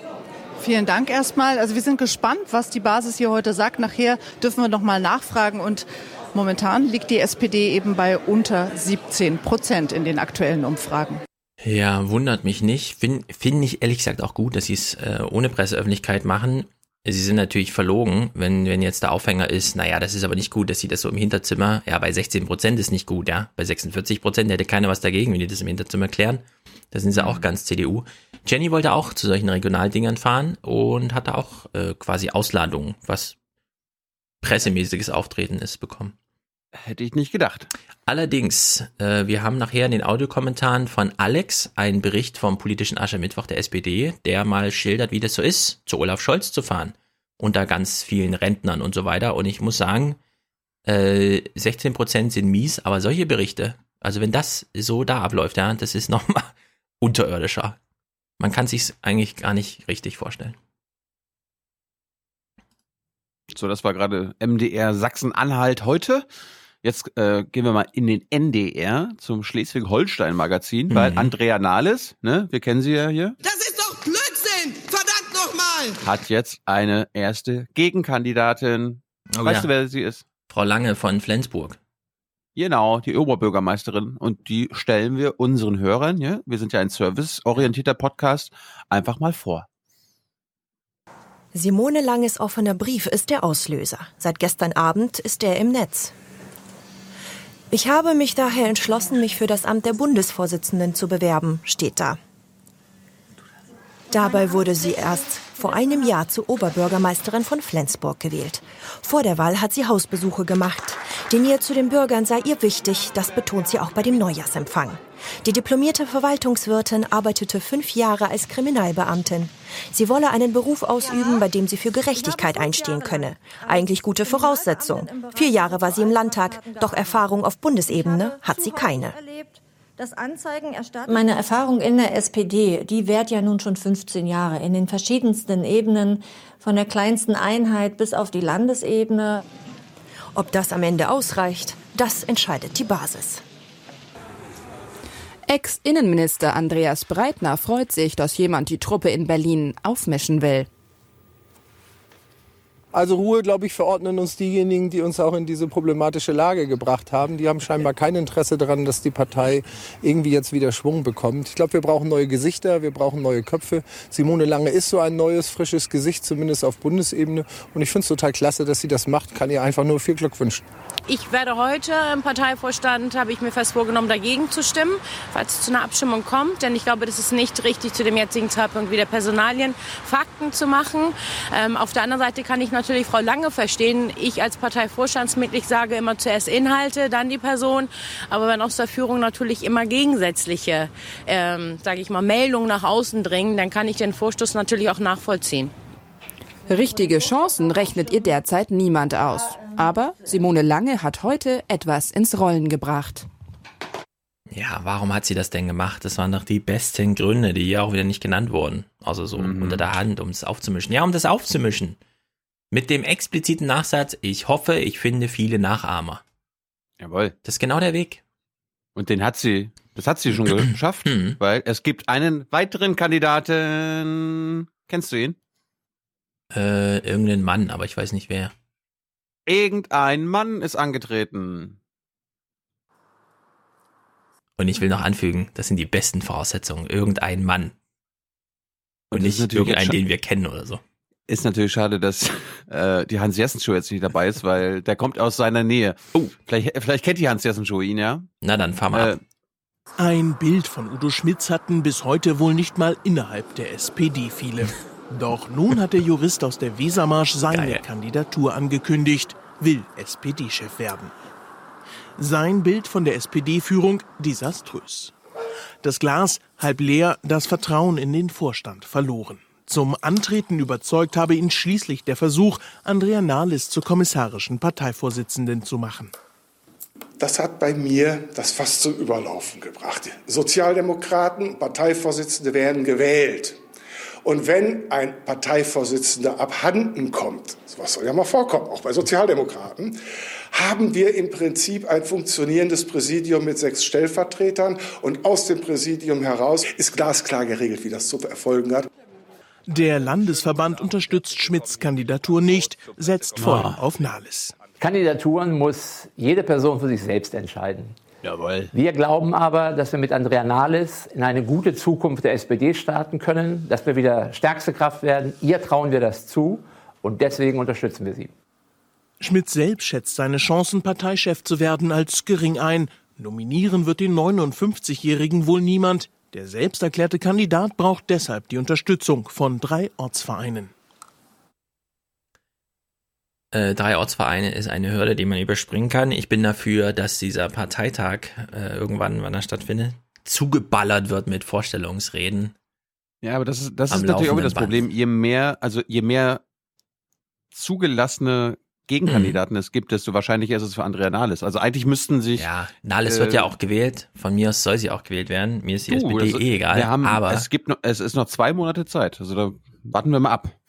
Stimmt. Da kann noch einiges passieren. Ja, aber und wenn, der, wenn der Mitgliederentscheid negativ ausgeht, dann ist es auch nichts mehr für Nahles.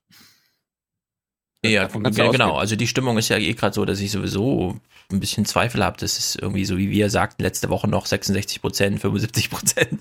Weil es könnte ja durchaus sein, dass die 16 Prozent von heute, die Infratest ja. da gemessen hat, Einfluss haben. Ich Aber ich habe ich, ich hab schon vor ein paar Wochen gesagt, äh, Peak GroKo ja. war schon.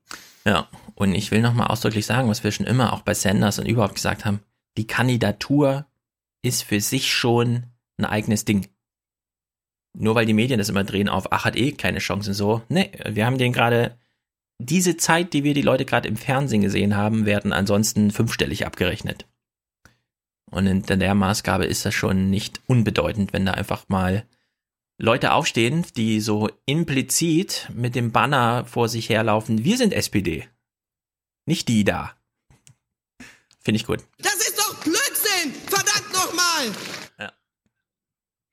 Wir gucken mal kurz in die Kulturzeit, weil ich, ich interessiere mich ja manchmal, oh, was so die Intellektuellen und ja. die Kunstszene mhm. in Deutschland so macht. Und mhm. es gibt ja auch prominente SPDler ja, die dann ja? vor, ja. vor Wahl, vor Wahlen irgendwie kleine Werbespots machen und dann so aufrufen, SPD wählen. Diesmal ist es die richtige Wahl. Und es gibt auch berühmte Schauspieler, wie zum Beispiel Clemens Schick. Der macht sich jetzt auch Sorgen um die SPD, um seine SPD. Äh, glaubst du, dass Clemens Schick ein äh, intellektueller Schauspieler äh, wie, wie, wie geht er mit seiner SPD um? Ist der jetzt eher so anti-GroKo oder pro-GroKo? Wie heißt der nochmal? Clemens Schick. Alexa, wer ist Clemens Schick? Entschuldigung, das weiß ich leider nicht. Woher soll ich denn das dann wissen? Clemens Schick? Kenn ich nicht. Er spricht, er spricht jetzt mal für, für die Intellektuellen der SPD. Halte. Clemens Schick ist hey. ein deutscher Schauspieler. Ah. Okay, ein Schauspieler. Na, immerhin weiß Google mehr.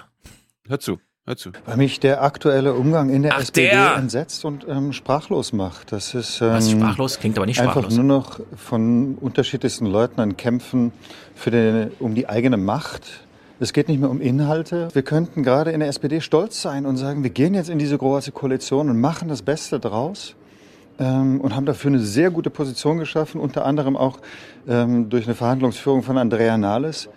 Und was man wahrnimmt, ist ein ähm, Genörgel und ein äh, selbstzerstörerisches Verhalten, das ich einfach äh, nicht fassen kann.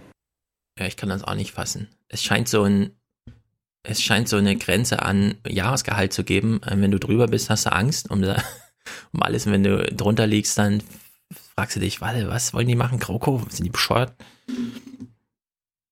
Also das, das lässt mich mal wieder zweifeln an den Promis in der SPD. Ich warte jetzt nur, dass Klaas Häufer Umlauf äh, auch nochmal eine Videobotschaft macht, so, lieb, liebe Leute, bitte stimmt dafür. Ja. Meine Güte. Wir brauchen mal jemanden, der nicht SPD-Mitglied ist, aber der trotzdem was von Theater versteht. Weil, wir haben ja letztens gehört, Martin Schulz, eine Heldensaga, ein tragischer Held. Mhm. Wir brauchen dazu eine Theaterkritik, beziehungsweise einen Intendanten, der sich damit auskennt. Und zwar Oliver Reese vom Berliner Ensemble.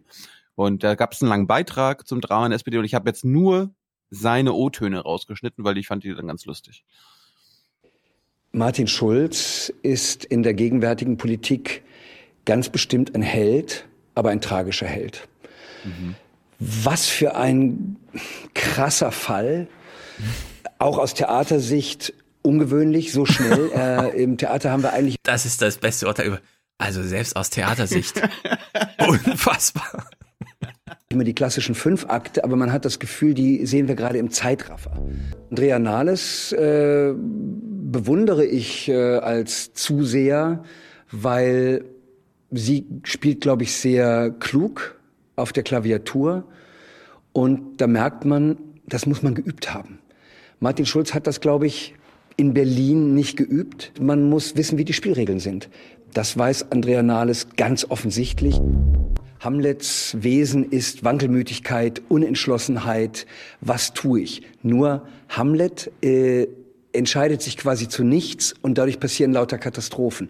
Hier ist ein großer Unterschied, weil Martin Schulz hat sich zu allem Möglichen entschieden und dann jeweils einen Rückzieher gemacht. Da ist uns Hamlet, der ewige Zögerer, der, der vorher sagt, sein oder nicht sein, was soll ich denn tun? Das ist ehrlicher. Ja, guter Typ. Dann haben sie noch ein Gespräch mit einem Politikwissenschaftler geführt, der jetzt nicht irgendwie ständig in der ARD oder im ZDF zu sehen ist, nämlich mit Andreas Nölke. Mhm. Kannte ich bis dato nicht. War im Großen und Ganzen ein belangloses Gespräch aus Aufwachen-Podcast-Sicht. Aber eine interessante Sache hat er erzählt, weil der Moderator wollte da wissen, ja, wie kann denn linke Politik aussehen, ja, die eine SPD ein, Mhm. also einführen kann. Und Nölke hat das mal äh, beispielhaft erzählt. Und der Punkt, den wir vielleicht noch ein bisschen außen vor gelassen haben in letzter Zeit, er bezieht das mal auf die EU. Diese Diagnose ist bekannt, aber wie könnte denn eine vielversprechende Antwort, eine linke Politik auf diese Probleme lauten? Wie könnte die linke Politik auf den Durchmarsch des Neoliberalismus reagieren, inhaltlich? Ich denke, die linke Politik müsste äh, ganz klar sich ausrichten an den sozialen Interessen der, sagen wir mal, unteren 50 Prozent in unseren äh, Gesellschaften, diese auch ernst nehmen. Und wenn diese Menschen zum Beispiel durch äh, Migration negativ betroffen werden, Migration muss ja volkswirtschaftlich nichts, nichts Schlechtes sein, aber es trifft regelmäßig diejenigen mit äh, relativ geringen formalen Qualifikationen, dann muss man äh, dieses äh, Anliegen ernst nehmen, auch dann für eine etwas restriktivere Politik dort eintreten. Äh, das Gleiche gilt für die Europäische Union. Äh, die jetzige SPD ist ja eine extrem EU-freundliche äh, Partei, aber die Europäische Union hat eben im Kern einen sehr stark wirtschaftsliberalen, wie Sie sagten, neoliberalen Charakter. Und deswegen äh, darf eigentlich eine linke Partei oder brauchen wir eine linke Partei, die in dieser Hinsicht auch viel skeptischer ist, die äh, gegenüber der supranationalen äh, Komponente, einer Stärkung der Europäischen Union ähm, oder auch äh, einer sehr offenen Haltung gegenüber wirtschaftlichen Globalisierung auch eine etwas skeptischere Haltung hat. Sehr gut. In beiden. Ja. Die unteren 50 Prozent finden gar nicht statt in der SPD. Null. Die SPD freut sich höchstens. Kommt, wir haben doch auch das Baukindergeld mit durchgewunken, von denen wir wissen, ja, so 100.000 Euro musst du schon mitbringen. Und diese Europakomponente, tja, da wird sich Martin Schulz noch 40 Jahre in den Arsch beißen, dass er diese Chance verpasst hat, einfach auf Europa zu setzen. Ja, aber dann hätte er auch darüber reden müssen, dass er für TTIP ist und so. Ja, das hätte dann nicht Das- sein dürfen. Genau. Ja, hallo. Wer Kanzler will, es kann, man kann nicht alles haben. Ja, dann hätte, dann, dann hätte er aber richtig Ärger bekommen. Ja, von mir nicht. Also so, so Anti, Anti-TTIP? Was denn das? Ach ja, was sollen denn solche dummen Sprüche? Ja. Naja. So, dann gab es noch einen guten Hinweis von Ignaz aus dem Forum, das habe ich Mhm. mir dann gestern Abend noch angeguckt. Sandra Maischberger hat einen guten Talk gemacht. Unter anderem mit Wolfgang Herrles, äh, mit Stefan Weil. Das habe ich alles übersprungen. Guckt, guckt euch die Sendung an, aber überspringt äh, die CDUlerin, diese Generalsekretärin aus NRW, völlig belanglos und Stefan Weil, aber hört den anderen zu. Herrles den anderen auch? Gästen. Ja, Herrles war auch interessant. Ja, aber du weißt, Aber- wie Herrles drauf ist, ne? Herrles Ja, ja, will ja, im. Grunde, Merkel muss weg und so. Ja, ja, ja, äh, sagt er ja auch. Aber darum, Ja, aber ich meine, Herrles ist im Grunde äh, hier so ein AfD-OP, der nur noch das so ausdrückt, dass er gerade noch bei Maischberger eingeladen wird. äh, ja. Ja. Na aber gut, ich bin gespannt. Ich habe den, ich hab den jetzt noch nicht gefeatured. Wen, Ja, okay. wen wir uns jetzt anhören, ist Rudolf Dressler. Ah ja, okay. der nach dem Sondierungsergebnis noch so, ja, ja, finde ich gut. Ist eine gute Grundlage. Und dann hat er es gelesen oder was? Und jetzt hat er den Koalitionsvertrag gelesen. Ah. Okay. Und Rudolf Dressler, ich nehme es mal schon vorweg, ist, wird mit Nein stimmen. Oh. Und das ist interessant. Also quasi ein alter Soze, was wir letzte Woche von der Woche mit Wolfgang Mhm. besprochen haben. Es, brauchen die, es braucht die alten Sozen. Äh, die rebellieren jetzt langsam. Und Rudolf Dressler äh, erklärt mal beispielhaft, warum er das alles zum Scheitern verurteilt sieht. Meine These ist die, dass ich glaube, dass jetzt die Kritik innerhalb der CDU, festgemacht am Bundesfinanzministerium, total überschätzt wird. Total überschätzt wird. Das Dilemma wird die SPD zu lösen haben. Denn derjenige, der das demnächst macht, ist Sozialdemokrat. Und die 46 Milliarden, die es zu verteilen gilt, sind im Koalitionspapier festgeschrieben. Mit dem Wort, wir werden das machen. Alles, was darüber hinaus ist und die sozialdemokratische Seele befrieden könnte, konjunktiv, heißt, wir wollen das prüfen. Steht unter Prüfungsvorbehalt. Nun ist das aber nicht das Einzige, was dieser Koalitionsvertrag beinhaltet. Es gibt einen weiteren Prüfbehalt, Vorbehalt. Und der lautet schwarze Null. Jawohl. Dem hat sich die SPD verschrieben. Olaf Anders Scholz ausgedrückt. hat gesagt, ja, das Richtig, wäre auch anders Politik. ausgedrückt. Wenn der erste Vorbehalt gebrochen würde, theoretisch, würde der zweite Vorbehalt Koalitionsvertrag wiederum ziehen. Und das bedeutet, die SPD hat das, was sich daraus entwickeln wird, alleine zu lösen. Da wird die CDU sich in die Ecke stellen und sagen, Halli, hallo, wir haben die Ministerien, die am meisten Geld kosten und wir machen sowas nicht. Das machen die Sozialdemokraten, die ein Außenministerium haben, was überhaupt kein Geld verbrauchen kann, weil es da gar keine Gesetze gibt. Die ein Finanzministerium haben, welches überhaupt kein Geld verbraten kann, weil es da keine Gesetze gibt. Es gibt maximal, maximal im, äh, im, im ähm, in dem dritten Ministerium der SPD, was da jetzt zur Verteilung ansteht, im Auswärtigen Amt einen Arbeit. sogenannten, äh, im Arbeitsministerium, Entschuldigung. Nur da ist das alles per Gesetz geregelt. Ja. Da kann gar nichts passieren. Und das, was mehr sein soll oder will, wird der Koalitionsvertrag nicht hergeben. Meine These ist deshalb, die Sozis werden dieses beantworten müssen. Die CDU wird es nicht tun. Sie wird immer auf einen Vertrag verweisen, den die SPD per Mitgliederentscheid bestätigt hat. Ja, und Sie sind ein Mitglied. Sie sind ein Mitglied. Ähm, sagen Sie ja oder nein? Ich werde mit Nein stimmen. Bei der Sondierung, Herr Dressler, waren Sie noch so vorsichtig optimistisch. Richtig. Warum wollen Sie jetzt mit Nein stimmen? Ich habe bei der Sondierung gesagt, das, was bei der Sondierung herausgekommen ist, lässt zu hoffen übrig. Und ich werde das prüfen aufgrund der Texte. Die Texte, die jetzt gekommen sind, die haben mich in gewisser Hinsicht sogar schaudern lassen. Wenn ich Ihnen sage, was alleine das Müttergeld den Beitragszahler in der Rentenversicherung kosten wird, kein Pfennig Steuergeld, nur Beiträge der Rentenversicherung. Wissen Sie wie, Sie, wie sich das insgesamt äh, summieren wird? Auf über 30 Milliarden in den vergangenen acht Jahren. Und das bedeutet, diejenigen, die das anschauen, die sagen dann, wenn es soweit ist, die Rentenversicherung ist nicht mehr tragfähig, weil sie nicht mehr finanzierbar ist. Und das sind die gleichen Leute, die die Lunte an die Beiträge der Rentenversicherung gelegt haben. Und das haben Sozialdemokraten zu verantworten. Und dieses möchte ich nicht. Tja, meine Herren. Der unterstützt noch andere unsere These. Aufwachen-Moment dort bei Maischberger. Das ist ja Mhm. unglaublich. Mhm. Der, der, der Finanzministerposten ist also gar kein Gewinn für die SPD, sondern es wird der große Grabstein sein. Aha. Spektak. guckt euch die Sendung an äh, und meinetwegen nur, was Dressler gesagt. Dressler Mhm. sitzt auch gerade, hat auch bei Phoenix noch gesessen. Auch sehr gut. Ja, geil. Vielleicht besorge ich ihn mir mal für junge Naiv. Mach mal. Apropos, und das war jetzt ein guter Übergang, hätte ich fast vergessen. Äh, apropos Rente und äh, ins Rentensystem reinschneiden. Am Sonntag gibt es Junge Naiv mit Walter Riester. Über zwei Stunden habe ich mich versucht. Über zwei Stunden? An äh, 133 Minuten habe ich versucht, mich äh, abzuarbeiten. Es ist ein kompliziertes Gespräch. Mhm. Können wir vielleicht, vielleicht nächste Woche mal drüber reden, mal schauen. Ja. Musst du entscheiden. Äh, kurz noch mal zu einem anderen SPDler. Was macht denn der jetzt aktuell so? Wie geht's dem so? Vor Serbiens Präsident Vucic preist Gabriel ausführlich den Koalitionsvertrag, den Schulz und Nahles ausgehandelt haben.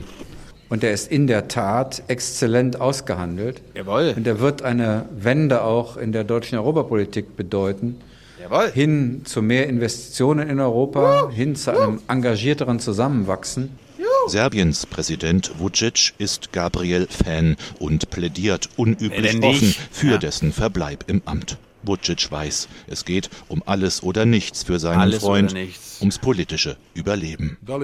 Ich schätze ihn wirklich sehr und entschuldige, lieber Sigmar, dass ich das jetzt hier so sage. Ich hoffe, ich mache dir keinen Ärger. Ansonsten danke ich für die freundlichen Worte und hoffe, dass Sie sie in Deutschland nicht senden. Kein schlechtes Wort verliert Gabriel mehr über die Führung der SPD, nicht vor den Kameras und nicht in den Gesprächen dahinter. Gabriel Was? weiß, wie es geht und ich glaube, er bleibt auch Außenminister. Nein. Nein, nein. Das ist doch nicht. Das ist doch nicht wahr, was du erzählst. Also bis jetzt war das wirklich grandios, was er gemacht hat. Also wenn sie das machen, dann implodiert die Partei. Glaube ich. Meinst du, ich- macht's dann, oder was? Ich weiß es nicht. Ich bin, ich bin für Michael Roth. Stimmt. Mhm. Das wäre doch witzig. Ja. Fände ich gut. Ich habe mir, das wollte ich jetzt mal fragen, glaubst du, dass Sigmar Gabriel im Gespräch mit, Serbisch, mit dem serbischen Ministerpräsidenten Vu- Vucic gesagt hat, hey, wenn wir da jetzt gleich in der Pressekonferenz sind, kannst du mal sagen, dass du mich toll findest? Ja, ja kein Problem. Ähm, Ehrlich gesagt, ja. Setzt natürlich voraus, dass es tatsächlich sein guter Freund ist und so. Also, dass die Grundbereitschaft da ist, aber ja. Ja.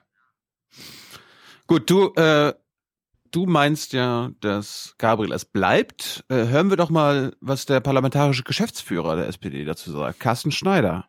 Das kann nicht das gleiche Kabinett sein auf SPD-Seite wie bisher, ähm, sondern da wird es Veränderungen äh, geben müssen und ähm, da muss sich jeder, jeder zurücknehmen. Tja, wenn ich diese, äh, diesen Rest ostdeutschen Slang in, seinem, in seiner Stimme höre, kann ich das eh nicht ernst nehmen. Wo sind wir denn hier? Ich weiß es nicht. Thüringen oder was? Deutschland, es geht hier um Deutschland. Jawohl. Ich war lange nicht mehr so stolz, Sozialdemokrat zu sein. Wie in diesen Wochen und Monaten. Wir kommen noch mal zu einem anderen Thema, der NATO. Mhm. Da gibt's jetzt, da gibt's jetzt gute Nachrichten für Deutschland. Halt. Egal ob Übung oder Ernstfall, es ist eine organisatorische Höchstleistung, zum Beispiel Panzer von Bremerhaven nach Polen zu verlegen. Beim NATO-Manöver Atlantic Resolve letzten Winter strandeten amerikanische Truppenteile wegen Zollformalitäten an europäischen Grenzen. Tagelang steckten sie an unbefahrbaren Brücken und Straßen fest. Das Bündnis hat in Friedenszeiten Also, als wir das das letzte Mal gemacht haben, haben wir das Blitzkrieg genannt und das ein Fingerschnipp.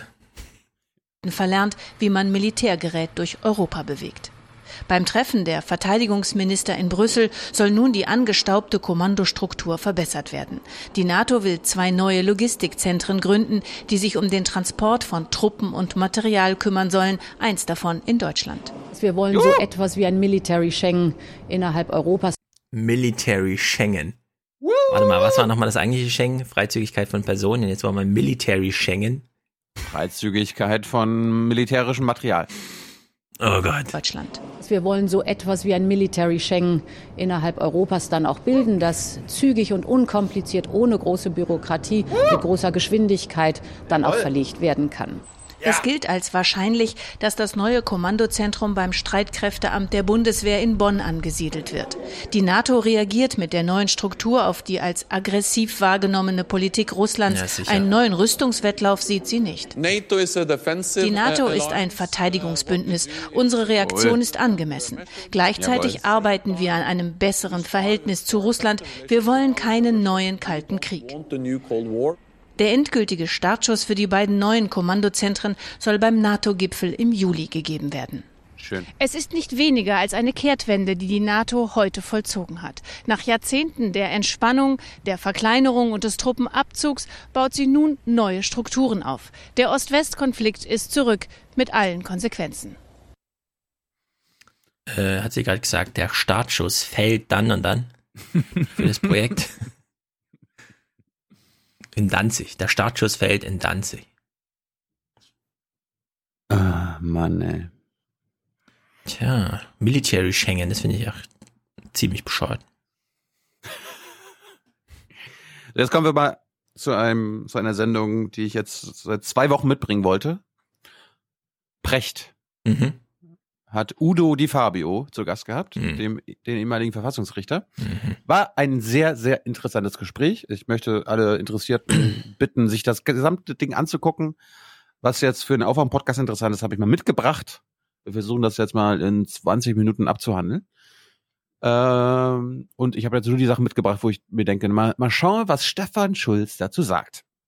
Und wir kommen mal zu einem, fangen wir an mit einem Gedankenspiel. Es geht, das Thema war betreutes Leben, äh, wie Facebook, äh, Google und so weiter unsere Welt beherrschen, beziehungsweise Mhm. unser Leben beherrschen. Und äh, Precht geht jetzt mal mit äh, die Fabio ein Gedankenspiel durch, nämlich zum kommerziellen Handel mit personenbezogenen Daten.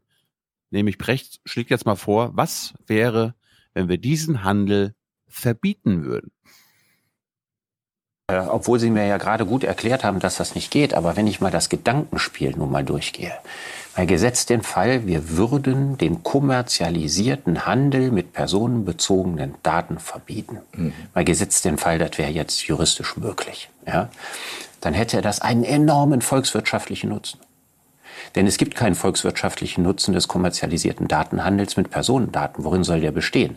Also, wenn ich jetzt ganz raffiniert hingehe, ich versuche es mal das Tableau volkswirtschaftlich aufzumachen, ja, und sie jetzt sehr viel gezielter bewerben kann, weil ich hier Online-Verhalten studiere und ganz genau weiß, wann sie wo einkaufen und dann weiß ich, welche Werbung ich ihnen aufs Handy schalte und welche verführerischen Angebote ich mache, dann werden sie vielleicht mehr Geld für bestimmte Produkte ausgeben, aber sie haben ja nicht mehr Geld in der Tasche. Das heißt, sie werden also nicht mehr konsumieren, sondern anderes konsumieren, als sie vorher konsumiert haben. Ja? Wir haben es mit einer Umverteilung zu tun und die Herren der Daten, das ist ja Google verkauft ja die Daten oder Apple der Kaffeetrinker ja, an Starbucks. Also an die Großen, die viel dafür bezahlen können. Und dann macht Starbucks überall in Deutschland an den genau errechneten Knotenpunkten seine Filialen auf und das kleine, kleine Kaffeeladen verschwindet. Volkswirtschaftlich ist das eine Umverteilung von klein nach groß. Viele Bereiche der Digitalisierung sind wertschöpfend. Wenn ich einen Roboter anstelle, wo vorher ein Mensch gearbeitet hat, erhöhe ich die Produktivitätskraft, spare Kosten. Aber der kommerzialisierte Handel mit personenbezogenen Daten, der ist, bringt ja volkswirtschaftlich, vorsichtig ausgedrückt, keinen Mehrwert. So kann man es betrachten, aber ich halte es mit Verlaub für unterkomplex. Äh, Das, ähm, das, ist, ja, das ist ja kein Nullsummenspiel, das hier stattfindet. Sie haben das jetzt als Nullsummenspiel dargestellt. Wenn es rein, wenn es rein letztlich um die Lenkung von Konsumbedürfnissen Genau. geht, dann kann man dem auch folgen. Aber die Wirklichkeit, auch die Wirklichkeit der großen Plattformen ist komplizierter, weil es werden ja zugleich Leistungen angeboten. Äh, Es werden Leistungen angeboten, die einen enormen volkswirtschaftlichen Nutzen haben. Zum Beispiel? Wenn Sie zum Beispiel mit Google Maps arbeiten. Ähm, wenn, Sie, wenn Sie mit Medizindaten arbeiten, entstehen reale Veränderungen im Wirtschaftsleben. Selbstverständlich, Und aber dafür brauchen Sie keinen personenbezogenen, kommerzialisierten Datenhandel. Es- Sie brauchen ihn vielleicht mittelbar, sonst würde es sich nämlich gar nicht lohnen. das bedeutet, das bedeutet, kein Mensch, ähm, kein Mensch liest eine Tageszeitung, wenn er, äh, wenn er ähm, 20 Euro für die Ausgabe zahlen muss. Die Werbung war immer das, was eigentlich die Pressefreiheit gestützt hat. Und genauso könnte man heute sagen, dass wenn Google mit personenbezogenen Daten Geld verdient, hat es die Ressourcen, um nützliche Dienstleistungen anzubieten. Diese nützlichen Dienstleistungen ihrerseits, sie sind aber heute bereits die Achillesferse einer Infrastruktur, die äh, neu entsteht. Und sie sind insofern auch tatsächlich wertschöpfend und nicht eben nur in einem Nullsummenspiel umverteilt. Doch Das, das macht die Sache jedenfalls komplizierter. es wird Die Fabio hat absolut recht. Das, was äh, Precht meint, das wird ja nur ein bisschen hin und her geschoben. Statt vielen kleinen Läden hat man jetzt halt ein großes Amazon, das irgendwie die Dinger besser bedienen kann, weil es deine Bedürfnisse kennt und so. Das ist ja nun wirklich sehr einfach gedacht. Und das Beispiel mit Google Maps ist ja genau das Richtige. Da entsteht ja nicht nur eine Umverteilung, sondern es ist ja ein ganz neues, emergentes Phänomen seiner eigenen Ebene sozusagen, ja. Dass man bin jetzt. Bin ich vollkommen bei dir, aber was ist der nützliche Dienst von Facebook? Bei Ja, Google kann ich es äh, anerkennen. Ja, genau, das ist eben der Punkt. Und das muss man trennen. Bei Facebook kann ich es ja auch nicht sagen. Bei Google kann ich dir das jetzt stundenlang aufzählen. Ich meine, warum nutzen wir Google Maps tatsächlich? Warum nutzen wir Navigation im Auto tatsächlich heute? Pendler. Fahren jeden Tag den gleichen Weg. Warum nutzen die trotzdem Navigation? Nicht, weil sie wissen, wo es lang geht, sondern weil sie wissen wollen, wann man ankommt. Genau.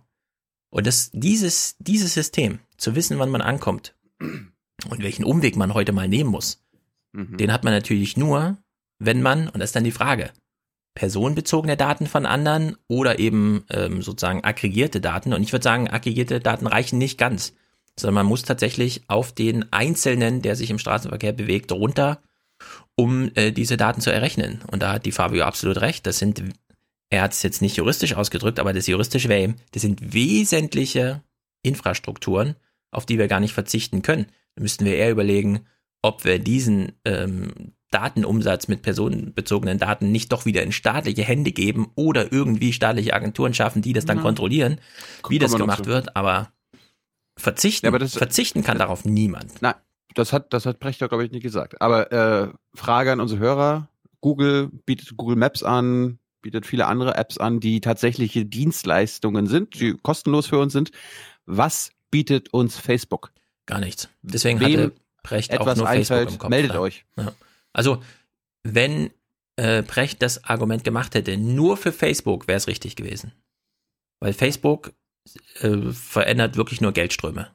Das haben wir in den Pressen schon, also in der Medienwelt schon gesehen, das sehen wir jetzt beim Konsum und so weiter. Für Google und so stimmt es aber natürlich nicht. Dann ging es um Thema ähm, Kontrolle, Closed Shops. Äh, wie ist das? Äh, was, was machen diese Silicon Valley äh, Modelle mit uns? Und er vergleicht, er hat das mal ein schönes Bild gebracht, nämlich in Sachen Kontrolle vergleicht äh, Precht jetzt mal die Berliner U-Bahn mit der New Yorker U-Bahn. Also um klarzumachen, was ich hier mit Urteilskraft meine. Äh, Jewgeni Morosow bringt ein schönes Beispiel. Er vergleicht die U-Bahn in Berlin mit den U-Bahn in New York.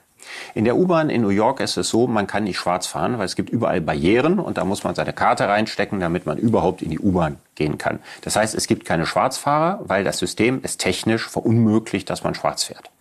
In Berlin kann jeder in die U-Bahn steigen. Ja, er muss sich selber überlegen, ob er das Risiko eingehen will, schwarz zu fahren und ob er das für ethisch gut hält, schwarz zu fahren. Also eine ganz andere Situation. Und durch die Technik kann es natürlich entstehen, dass wir mehr und mehr in eine New Yorker Gesellschaft kommen und immer weniger in eine Berliner. Und das Risiko besteht, dass die Leute sich dann über ihr Verhalten auch nicht mehr viele Gedanken machen müssen. Welches der beiden U-Bahn-Modelle ist Ihnen für die Zukunft sympathischer? Die Fabio sagt natürlich das Berliner Modell. Obwohl die Gefahr jetzt natürlich ist, äh, wenn wir das Schwarzfahren entkriminalisieren, dass es dazu führt, dass wir das New Yorker Modell bekommen. Wieso? Naja, dann äh, ist der Anreiz, sich eine Karte zu holen, natürlich größer, weil man dann nicht mehr äh, einen Straftatbestand erfüllt. Darum ist der kostenlose ÖPNV so wichtig. Weil, dann Weil wir natürlich sagen, fahrscheinfrei. Ich habe nichts gegen kostenlos. Fahrersch ja, Fahr Fahrscheinfrei. Aber es gibt da immer wieder so Kleingeister, die darauf anspringen. Ja, Christopher Lauer hat recht. So, jetzt, jetzt kommen wir zu der Grundbefürchtung, die Precht hat. Wir interessieren uns ja für die Gedanken von Precht. Äh, wer sich für die Gedanken von Udo de Fabio interessiert, guckt sich die Folge an. Aber wir, wir hören uns jetzt an, was Precht äh, was für ein Bauchgefühl er hat, wenn es nicht nur Bauchgefühl, auch begründetes Gefühl, wenn es um Facebook, Google und so weiter geht. Er hat nämlich noch ein Buch gelesen, nämlich die Erlebnismaschine und äh, er drückt das mal folgendermaßen aus. Meine Befürchtung, also Grundbefürchtung, besteht darin, dass diese Aufklärungsgesellschaft und die Werte der Aufklärung sukzessiv abgebaut werden. Und ich möchte das noch an einem Beispiel klar machen. Es gibt ein sehr berühmtes Beispiel, das werden Sie sicher kennen. 1974 hat der amerikanische Philosoph Robert Nozick, konservativer amerikanischer Philosoph, ein Buch geschrieben, Anarchie, Staat, Utopie. Und darin stellt er eine Erlebnismaschine vor. Er sagt, also stellen Sie sich mal vor, Sie könnten in eine Erlebnismaschine steigen. Das ist so ähnlich wie der Film Matrix.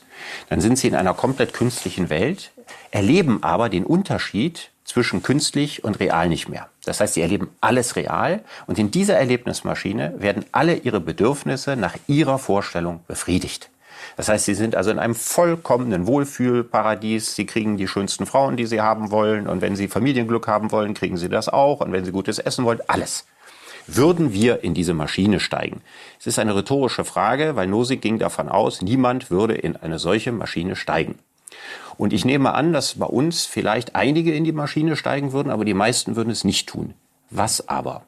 Wenn ich nicht eine große Entscheidung in meinem Leben treffen muss, in diese Maschine zu steigen oder nicht, sondern wenn diese Maschine in ganz, ganz kleinen Stücken, Stück für Stück, via Bequemlichkeit, Annehmlichkeit, Fiktionen, Virtual Reality in mein Leben kommt, so dass ich also in einem schleichenden Übergang in so eine Maschine hineinkomme, dann glaube ich, würde die überwältigende Mehrheit der Menschen an keinem Punkt ein Stoppschild hochhalten. Hm. Wir, wir sind ja auf dem Weg äh, dahin.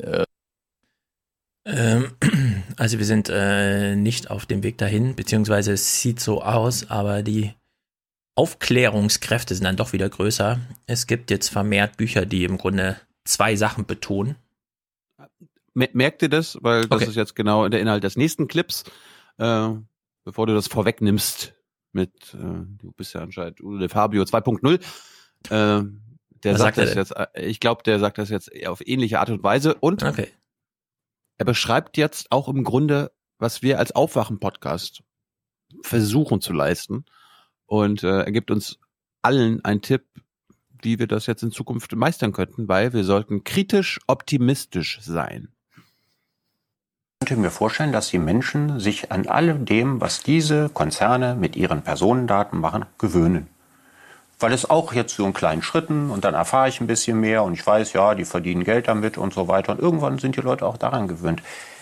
Was glauben Sie realistisch? Wir haben ja verschiedene Bilder. Wir haben ja gesagt, wir können die Urteilskraft schulen, wir können bestimmte Prozesse aufhalten. Andererseits haben wir jetzt auch Dystopien gemalt. Was glauben Sie ganz ernsthaft? Wo steht die Gesellschaft in zehn Jahren? Können Sie es in wenigen Strichen skizzieren? Wissen Sie, Sie haben gerade gesagt Pessimismus und Optimismus. Ähm, das Problem ist ja, wir kennen die Zukunft nicht. Ähm, wir können die Zukunft immer nur hochrechnen aus Daten, die wir jetzt äh, kennen. Die sind heute schon ähm, defizitär, die Daten, und vor allen Dingen verändern sie sich auch noch in der Zukunft. Also wir kennen die Zukunft nicht genau. Geht man mit einem pessimistischen Bild äh, an die Zukunft ran, dann ähm, verstärkt man die Möglichkeit, dass Ohne dieses Zweifel. negative Szenario eintritt. Ohne Zweifel. Deshalb sind wir eigentlich als sind Bürger, wir zum Optimismus verdammt. Sie sind, wir sind verurteilt zum, äh, zum ja. Optimismus, allerdings nicht zu einem blinden, sondern zu einem kritischen äh, Optimismus. Und insofern würde ich sagen, die Menschen sind eigenwillig immer gewesen. Ähm, schon Heinrich Heine hat vom Volk als dem großen Lümmel gesprochen. Ähm, ich glaube, ähm, dass es nicht ausgemacht ist, dass wir diese wunderschöne technische Welt, diese Angebote, die Leimrouten, die ausgelegt werden, dass wir die auf längere Sicht tatsächlich alle so wahrnehmen. Es ist auch möglich, dass wir mit den neuen technischen Möglichkeiten auch eine Gegenwelt installieren. Ich halte Widerstand, hätte man ähm, in den 68er äh, Zeiten gesagt. Äh, Ästhetik des Widerstandes. Ich halte auch Widerstand mit den technischen Waffen für möglich. Teilweise ist ja so etwas bereits unterwegs. Auch eine Internetöffentlichkeit muss nicht dezentral anonymisiert und chaotisch und sittenlos sein. Sie kann auch neue Sittlichkeit und neue Ordnung aufbauen. Deshalb daran müssen wir glauben und Dafür müssen wir etwas tun, damit es wahrscheinlicher wird, dass wir diesen Entwicklungsverlauf nehmen. Ähm, also er hat jetzt nur, ja? Ja, oder habe ich mich jetzt geirrt? So ein bisschen. Er verweist halt darauf, naja gut, wir können eh nicht in die Zukunft gucken und wenn, wir können sie auch mit den technischen Sachen gestalten, finde ich auch. Aber der Precht übersieht da, glaube ich, was. Äh, Es gibt ein, also ich sag mal so, selten habe ich eine Lernkurve so steil gesehen wie die, dass es die Leute wissentlich unglücklich macht, wenn sie sich aufgrund so einer Erlebnismaschine, also was weiß ich, Computerspiele, Netflix, der ganze Kram, weil das macht einsam. Und es entkoppelt deinen Geist von deinem Körper. Die Erlebnismaschine heißt ja im Grunde, du legst dich da rein, liegst dann wie bei Wally rum und wirst halt sensoriell zugedröhnt, aber dein Körper wird so ein bisschen, ein bisschen vernachlässigt. Und diese Trennung, Leib und Seele, äh, die macht dich tatsächlich unglücklich. Und es gibt jetzt erste Bücher. Adam Curry hat zuletzt äh, Lost Connections gelesen. Ja, Menschen erkennen das soziale Miteinander wieder so als, deswegen bin ich auch absolut dafür, ein Heimatministerium zu machen. Kommen wir ja noch gleich drauf. Ähm, in England gibt jetzt auf Bundesebene Minister für Einsamkeit, Loneliness, als Thema bundespolitischer äh, ja, Herangehensweise an das eigene Volk und so. Und das ist im Grunde, ja, Einsamkeit irgendwie in Hamburg, 38 Prozent der Hamburger haben zu keinem Nachbarn ein so enges Verhältnis, dass sie ihnen einen Schlüssel geben würden für die eigene Wohnung, wenn sie mal eine Woche verreisen oder so. Ja, das sind diese Sachen. Also der Bezug auf den eigenen Körper und der Bezug auf andere, den werden wir sehr schnell uns zurückholen und sei es nur, dass wir erstmal irgendwelche Bücher lesen, in denen sowas drinsteht. Und das kann die Technik einfach nicht leisten. Und es wird ein sehr schnelles, wir sehen das jetzt schon bei den Kindern und so, beim Fernsehen war es schon immer so, äh, dieses, ja, guck mal lieber zusammen mit deinen Kindern Fernsehen, lass sie nicht alleine davor. Man sieht Kindern an, die so eine Fernsehkindheit hatten. Und es wird bei diesen ganzen Smartphonereien so, also die, das Tal des Schmerzes wird tiefer als beim Fernsehen, aber die Lernkurve da wieder raus, die, die ist auch wirklich schneller. Also wir haben es jetzt in Frankfurt hier erlebt, dass es äh, also absurdeste Kurse gibt für Kinder, ja. Lerne deine Füße kennen. Und dann bist du so zu zehnt und unter Anleitung Fußmassage, äh, Fuß fühlen auf verschiedenen Untergründen und der ganze Kram, ja. So, sowas macht man plötzlich. Und ich glaube, das ist alles eigentlich eine Antwort auf diese äh, Erlebnismaschinerie, die ja, wie Brecht zu Recht sagt, so um sich greift und uns in Besitz nimmt. Aber ich glaube, der Widerstand dagegen, das sieht man ja bei Facebook auch. Wir lesen mal diesen, diesen langen Wire-Text demnächst über Facebook, über die letzten zwei Jahre Facebook. Weil die wollten ja eigentlich, die haben ja Oculus Rift gekauft, so eine Erlebnismaschine und so richtig äh, gelohnt hat sich das ja nicht, so insgesamt, äh, sowohl Idee, als Idee noch als Produkt noch sonst irgendwie. Da wird man mal weiter drauf gucken. Aber ich werde mir das Gespräch auch mal angucken hier. Die Fabio scheint ja doch auf Zack zu sein nach seinen ganzen Flüchtlingsthematisierungen die letzten Jahre. Scheint er wieder da zu sein, der alte Luhmann-Leser. Er bringt ja auch ein bisschen, also das Argument, was du gerade gebracht hast mit dem Fernsehen, äh, ordnet er ja auch ein. Er meinte, das äh, gibt's bei jedem neuen, ja. bei jeder neuen Technologie diese Befürchtung. Es gab's Ja. beim Fernsehen, beim Radio, beim Ja. Buchdruck und so weiter und so fort. Ja, und du hast auch immer relevante Teile, die tatsächlich als Opfer erkennbar, ja, also du hast Fernsehopfer heute. 50-jährige Menschen, von denen du genau weißt, die haben ihr ganzes Leben nur Fernsehen geguckt, sind für nichts zu gebrauchen, keine sozialen Kontakte, nichts und so. Ja, die hier. Wir kümmern uns. Ja, die Macher sind noch schlimmer. Also, stürzen wir uns in den politischen Aschermittwoch. Genau. Politischer Aschermittwoch. Wen interessiert Yeah. eigentlich? Uns Wen? alle. Ja? Interessiert uns, Uns uns alle? alle. Ich, ich habe, gut, wir teilen ja gleich ein paar Beobachtungen, aber ich, ich will noch mal kurz sagen, warum wir hier heute den politischen Aschermittwoch gucken. Wir hatten ihn 2016 nicht geguckt, sondern da hatte ich immer so gesagt, im Verlaufe des Jahres, ey, ja, so im Sinne von, die CSU ist eine richtige Nazi-Partei. Also ich habe es richtig, wie mein Empfinden war, nachdem ich nämlich den Aschermittwoch geguckt habe, aber wir im Podcast ihn nicht gesehen haben. Dann habe ich gesagt, letztes Jahr, okay, wir gucken den jetzt mal, um zu gucken, ob, ob gehalten wird, was, was ich die ganze Zeit vorher ähm, nicht versprochen, aber immer so ein bisschen gesagt habe. Und letztes Jahr war ja Bayern, Bayern über alles. Gäste unten, Sobotka, Innenminister Österreich nochmal zugeschaltet, durfte nochmal sagen, also Ausländer raus, sofort Grenzen hoch, wir machen es richtig in Österreich und so weiter. Und deswegen gucken wir dies Jahr, um, um, um einfach zu vergleichen. Ist, ist jetzt was neu? Neue Führung CSU, ist irgendwas anders?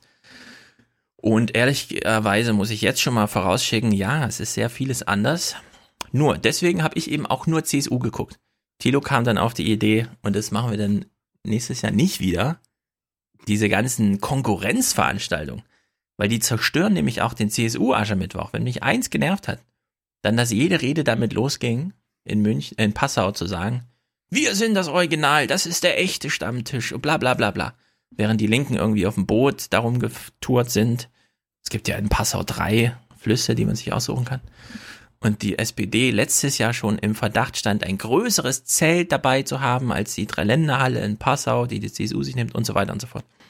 Also darf Thilo einfach mal anfangen und uns zeigen, aus welchen Gründen wir nächstes Jahr auf jeden Fall nicht den politischen Aschermittwoch gucken. Es sei denn, es ist Ähm. Spektackzeug dabei. Es waren ja alle da, außer Schulz. Merkel war irgendwo. Ich weiß, ja, ich, weiß, ich, ich weiß auch nicht, warum Martin Schulz nicht auftreten wollte. Ja, was ist mit dem? Zieht er sich jetzt zurück wär- oder was? Das wäre echt ein toller Nachmittag geworden. Toller Nachmittag, der allen Beteiligten richtig Spaß gemacht hat. Das, das ist doch der Aschermittwoch, Martin. Ja, wirklich, Martin. Was ist los, Martin? Jetzt nicht zurückziehen. Ja, ich habe mir, ich habe mir mal bei paar, ein paar Parteien habe ich mal reingeguckt.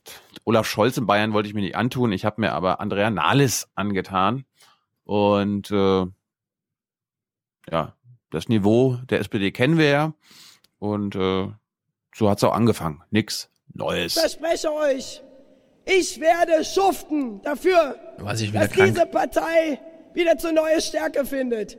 Aber ich kann das nicht alleine schaffen. Niemand kann das. Wir müssen uns unterhaken. Eine Partei mit Stolz. Eine Partei, die aus meiner Sicht auch dringend für sich selber Kraft aufsparen muss. Und gucken muss, wie sie sich besser aufstellen kann. Mehr als 20,5 Prozent müssen drin sein. Und deswegen darf eben die, der Parteivorsitz aus meiner Sicht nicht Teil dieser Regierung sein, sondern er muss dann daneben stehen.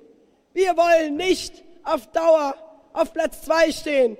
Und um das zusammen zu schaffen, brauchen wir personell, organisatorisch und inhaltlich auch neue Impulse. Schlimm.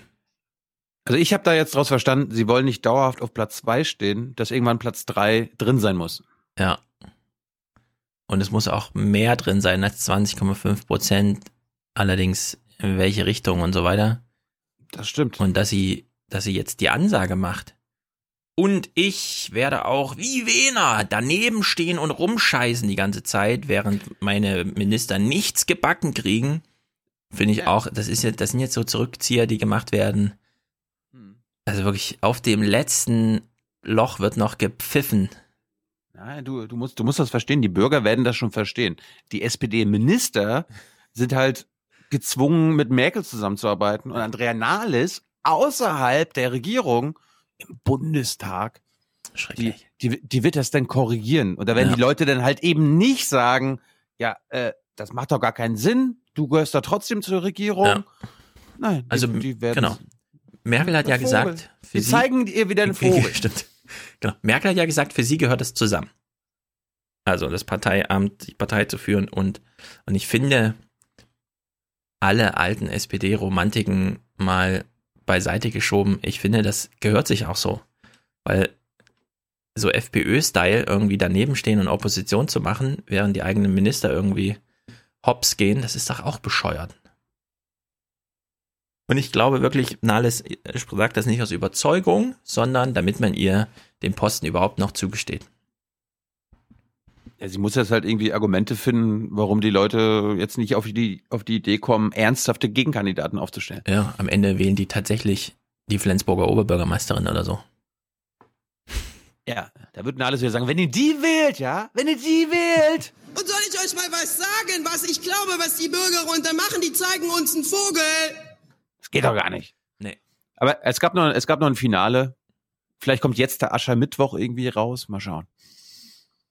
Und deswegen kann ich da sagen, guckt es euch an.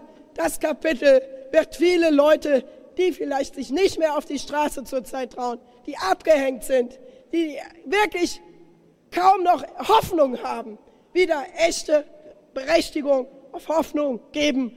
Denn sie bekommen Arbeit, Leute, Arbeit und nicht eine Maßnahme. Arbeit und nicht eine Maßnahme. Arbeit bekommen die Leute, Arbeit. Und Arbeit, das ist Würde. Das ist Würde für diese Leute. Arbeit und Würde gehen Hand in Hand. Also, für den Arbeit. Fall, ja, Wir bekommen Arbeit. für den Und Fall, Würde. dass es die SPD noch schafft, zweistellig zu bleiben, wünsche ich ihr ab jetzt wirklich den Tod. Das kann ja wohl nicht wahr sein, dass eine angehende Eine ausgehende Arbeitsministerin, ne? Eine ausgehende ja, Arbeitsministerin. auf der Bühne steht, das Wort Würde mit dem Begriff Arbeit verknüpft, 2018, und das noch sechsmal wiederholt, um uns zu zeigen, wie ernst ihr das ist.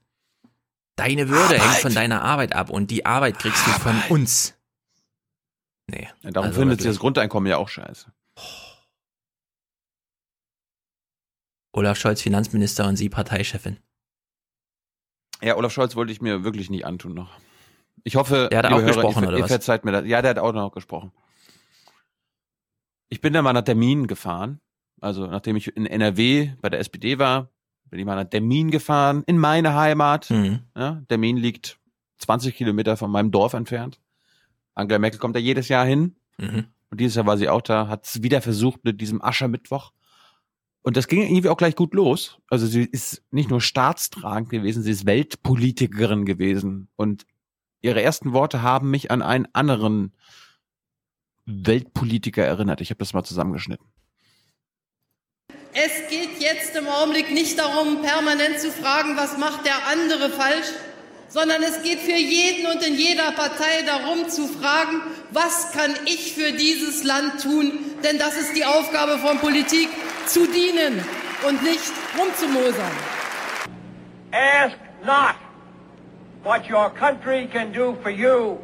Ask what you can do for your country. Ja, aber hat er nicht noch irgendwas mit Rummosern gesagt?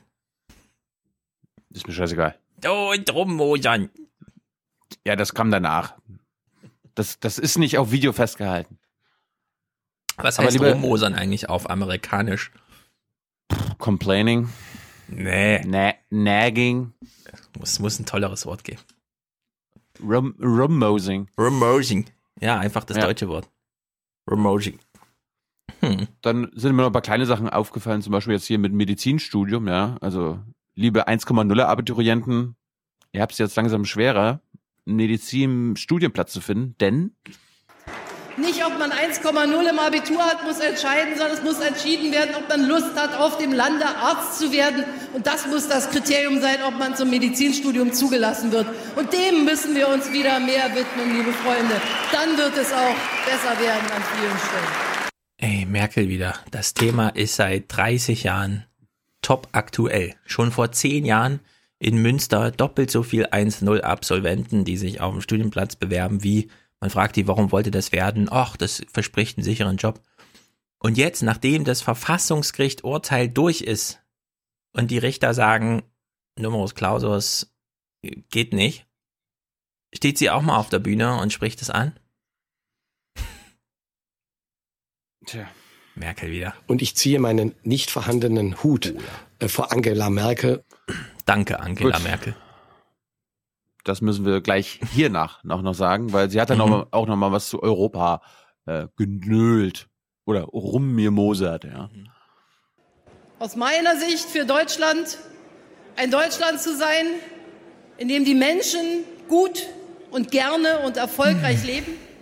Und das nicht nur heute, sondern morgen und übermorgen. Und ein Deutschland zu sein, das ein guter Partner in Europa ist.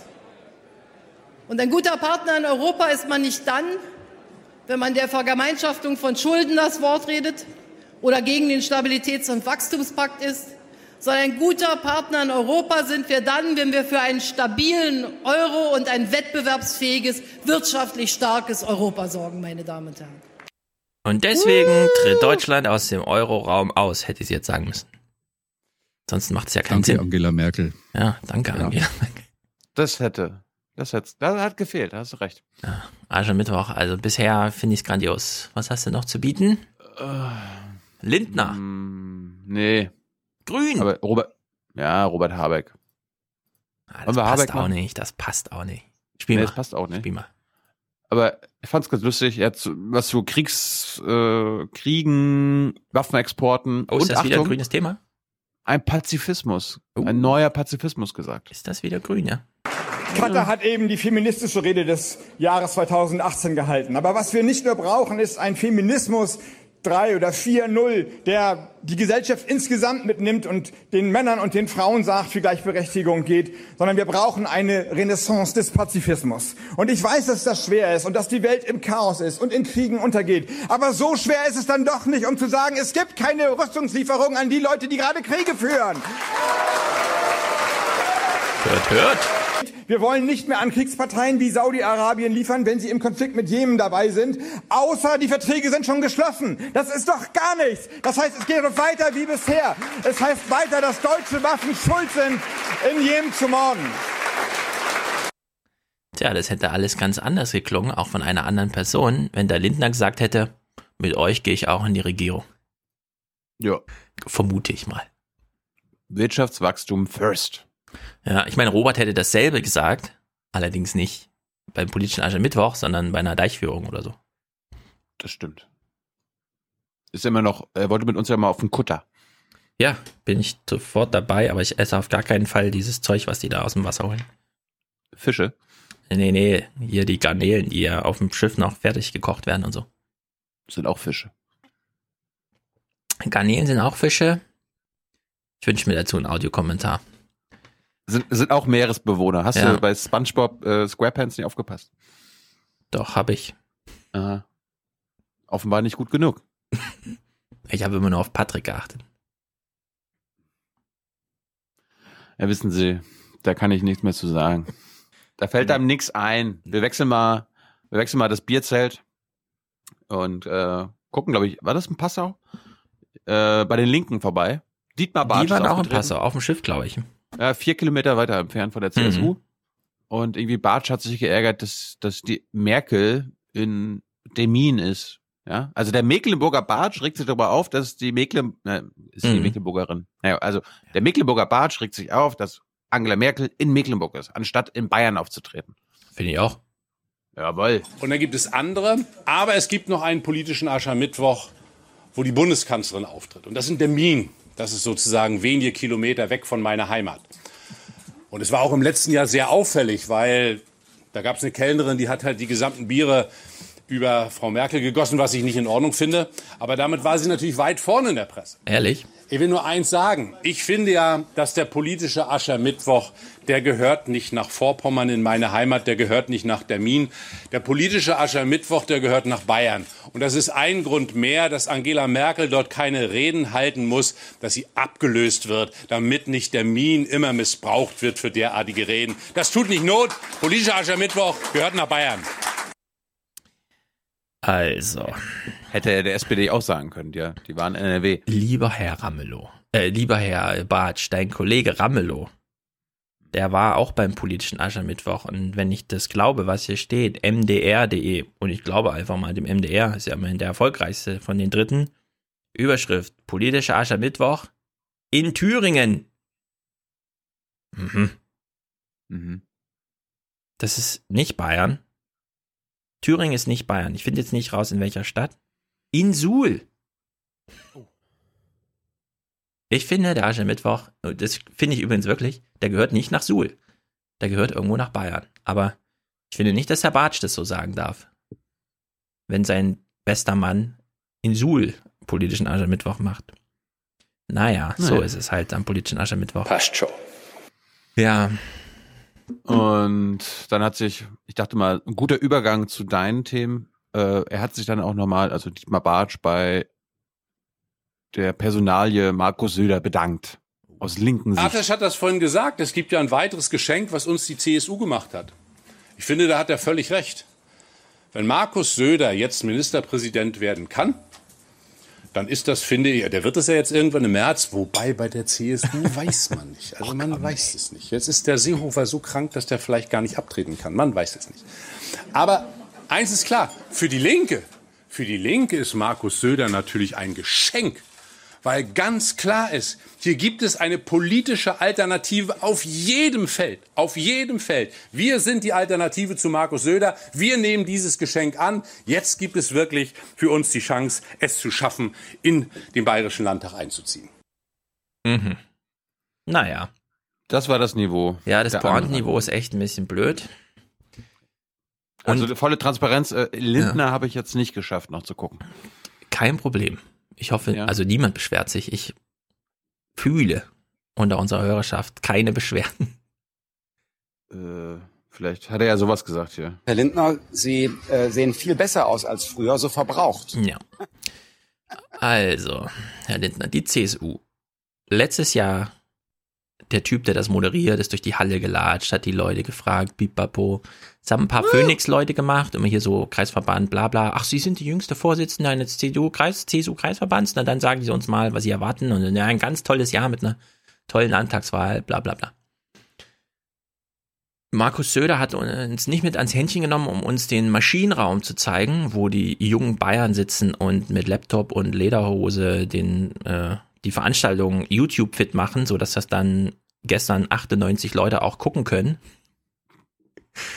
Äh, es saßen diesmal ein paar Leute auf der Bühne, die aber auch keine weitere Rolle spielten, außer Kulisse zu sein, vielleicht ein paar Funktionäre oder so.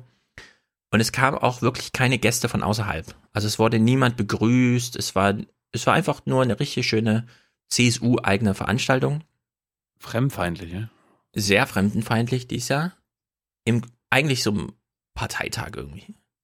Und Florian Gattmann von Spiegel Online hat gestern geschrieben, sehr geschätzter Kollege. Ja, Söders Aschermittwoch Premiere. Unterzeichen. Was? Zurück an die Stammtische. Zahm gab sich die CSU zuletzt am politischen Aschermittwoch. Nun weckt Markus Söder Erinnerung an selige Straußzeiten. Mit Heimattümelei umwirbt er Wähler rechts der Mitte. Zitat. Das ist, also das ist wirklich Fake News. Ich habe es gestern schon auf Twitter geschrieben, aber das ist einfach, das ist richtig. Florian Gattmann saß wahrscheinlich zu Hause, hat es am Fernsehen geguckt, weiß überhaupt nicht, was 2017 vorgefallen ist beim politischen Aschermittwoch. Deswegen, also. Aber das ist ja nicht Fake News, er hat einfach nur eine andere Interpretation dessen, was ihr beide gesehen habt. Ja, also wir haben den Podcast damals Bayern, Bayern über alles genannt, glaube ich. Ausgabe 168 oder so. Äh, ja, mindestens. Uns schreiben Deutschland heute noch, muss Deutschland bleiben Ja. und Bayern muss Bayern bleiben. uns schreiben heute noch Leute, wie, wie ihnen das Gesicht entglitten ist, als sie die Zitate gehört haben, die wir gespielt haben. Und dann einfach zu schreiben, ach, keine Ahnung, ach ja, es war bisher immer zahm, jetzt kommt Söder. Also der Eindruck, den ich hatte, war genau umgedreht. Es gab Gründe, warum keine Gäste, keine Österreicher hier irgendwie ÖVP hätte man ja, man hätte ja den großen Erfolg der ÖVP jetzt feiern können, hat man letztes Jahr hat man Sobotka da gehabt als Innenminister, jetzt ist Ja. er Landtags äh, Nationalratspräsident, ja? Also es wäre sozusagen, man hätte eine richtig große Show machen können, hat man nicht gemacht. Ich glaube, und da lege ich mich natürlich jetzt ein bisschen mit Thilo an und so weiter und so fort, aber ich glaube, der Söder wird wirklich ein guter Ministerpräsident und ich vermute, es steckt eine Absicht dahinter. Ich glaube, der Söder ist tatsächlich zu seinen Leuten angegangen, hat gesagt, hört mal zu, mit mir ist eine neue Zeit. Ich will keine AfD-Sprüche auf der Bühne haben, weil die gab's nicht. Die gab's einfach nicht. Ähm, irgendwie erinnert mich das so ein bisschen. Thilo hat ja zuletzt jetzt die Tage auch über Populismus gesprochen mit dem einen oder anderen Harvard-Dozenten, was natürlich Erwartungen weckt. Es gibt ein Buch von David van Rijbroek, das ist glaube ich ein Niederländer oder so, keine Ahnung. Für einen anderen Populismus äh, hat die Deutschlandfunk-Redaktion ihren Dings überschrieben. Das wird, das wird, das würde mein Gast ablehnen. Mhm. So. Genau, also der, der David van Reybroek, der macht so das Argument, ich verlinke das, kann man sich anhören, so eine Deutschlandfunk-Andruck-Rezension, sechs Minuten oder so. Ja, also das, mit- das mit diesem aufgeklärten, es geht um Inhalte, pipapo, das ist jetzt gescheitert, ja. Wir brauchen jetzt Ja, einen es- besseren Populismus. Wir dürfen ist- den Populismus nicht den Populisten überlassen. So. Ist es nicht ratsam, wenn wir das aber zusammen, also wenn du damit noch wartest und quasi das Jung Naiv mit dem Munk ab, abwartest und dann das äh, kontrastierst? Weil- Ja, können wir ja dann machen. Genau. Also, der Aschermittwoch, ähm, also mein Eindruck, kann ich mal vorwegnehmen, das wirkte so aufgeklärt unter der Maßnahme, wir lassen uns die Demokratie nicht von den Populisten kaputt machen, wir machen eigenen Populismus. Aber nicht den, den der Stefan Schulz letztes Jahr immer scheiße fand, weil er scheiße war, sondern irgendwie so einen anderen, bei dem auch der Stefan Schulz sagt, warum nicht? Ja, wo der Stefan Schulz sagt, passt schon. Passt schon. CSU ist jetzt wirklich nicht meine Partei, ich lebe auch nicht in Bayern, im Grunde ist es mir egal, aber ich könnte damit leben, wenn Söder so in Aschermittwoch gestaltet, auch eine Ich warte- Regierung dort gestaltet. ich warte ja eigentlich immer noch auf einen Kommentar im Forum oder so, was er da sagt. Ja, wenn Stefan Schulz in Bayern leben würde, dann würde er auch immer sagen, ja, ich mag, mag zwar die CSU nicht, aber läuft hier ja doch ganz läuft. Ja, ich meine, in Bayern läuft's halt nun mal, ne? Keine, keine Sch- Verschuldung. Äh, es hängt natürlich viel am Tourismus. Äh, Söder kommt immer wieder drauf zu sprechen. Alle Flüchtlinge, die nach Deutschland kamen, kamen über Bayern. Das einzige Bundesland, in dem sie nicht in Zelten übernachten mussten, war Bayern. Also das muss man auch erstmal hinkriegen, ja? Da macht er sich völlig zurecht lustig über Berlin. Wenn er dann sagt, nach Monaten kam sie nach Berlin und zack, hatte man Angst, dass sie erfrieren. Gab's in Bayern nicht. Und Passau, also gerade Passau, ja. 12.000 pro Tag. In Berlin Aber das standen hat er 12.000 Monate lang Schlange. Hat sich das hat bewegt. doch, genau dasselbe hat er doch letztens erzählt, wo wir Max Jakob Ost zu Gast Erzählt vom. Rasenfunk er hatten. immer. Und, okay. Keine Zelte, keine Übernachtung in Zelten. Das erzählt er immer wieder und er ist da stolz drauf und ich finde auch zurecht. In, keine Übernachtung in Bierzelten. Äh, Nicht mal der politische Aschermittwoch ist im Zelt, sondern in der Halle. Gut. Die Stimmung war irgendwie nicht so gut, deswegen, wir lassen uns mal einstimmen. Das erste Mal da gleich, gleich so ein. Ein ganz besonders herzlichen Gruß biete ich heute zum Valentinstag allen Damen hier in der Halle. Mhm. Applaus, Applaus. Gibt's keine schwulen CSUler oder was? Oder lesbischen? Ich darf Sie alle als gute und treue Freunde des politischen Aschermittwochs und der CSU hier herzlich willkommen heißen. Ja, Applaus, Applaus. Begrüßen, begrüßt hätte ich heute an dieser Stelle natürlich unseren Parteivorsitzenden und Ministerpräsidenten Horst Seehofer. Er ist erkrankt. Wir wünschen ihm von hier aus beste Genesung. Menno. Ja, müder Applaus. Ich würde sagen, es Passt ist eine Wachablösung. Niemand war darüber so traurig wie der Moderator bei Phoenix die ganze Zeit. Ja, der Seehofer war immer krank zum Aschermittwoch, aber noch nie ist der nicht gekommen. Wie so ein, da, wie so ein, war letztes Jahr auch nicht da. na klar, doch, doch, doch. Söder war nicht Hat da. er? Letztes Ah. Jahr war Söder nicht da. Ah. Alle waren da, außer Söder. Dieses Jahr quasi nur Söder. Verstanden. Ähm, ich würde sagen, äh, es ist im Grunde blöd gewesen fürs Fernsehen. Für die CSU war, war das wahrscheinlich irgendwie ganz gut. Aber fürs Fernsehen, also der Phoenix-Mann, der hat echt gelitten. Man kann sich das auf YouTube so angucken. So richtig wie so ein, wie so ein Regisseur, der so äh, verzweifelt ist, weil sein Hauptdarsteller irgendwie nicht kommt, aber die Sendung muss laufen und so, ja. Also ganz, naja. Söder allerdings ist da, wird allerdings auch lame angekündigt, finde ich. Also hier spricht irgend so ein Typ aus Passau, CSU, was weiß ich, bla bla. Heimvorteil, Begrüßungsworte halt. Einen ganz besonders herzlichen Willkommensgruß an den designierten Ministerpräsidenten und ich darf sagen, guten Freund Dr. Markus Söder mit seiner lieben Frau. Herzliches Grüß Gott hier in Passau. Herr Doktor. Der Landarzt. Das ist seine Frau. Mhm.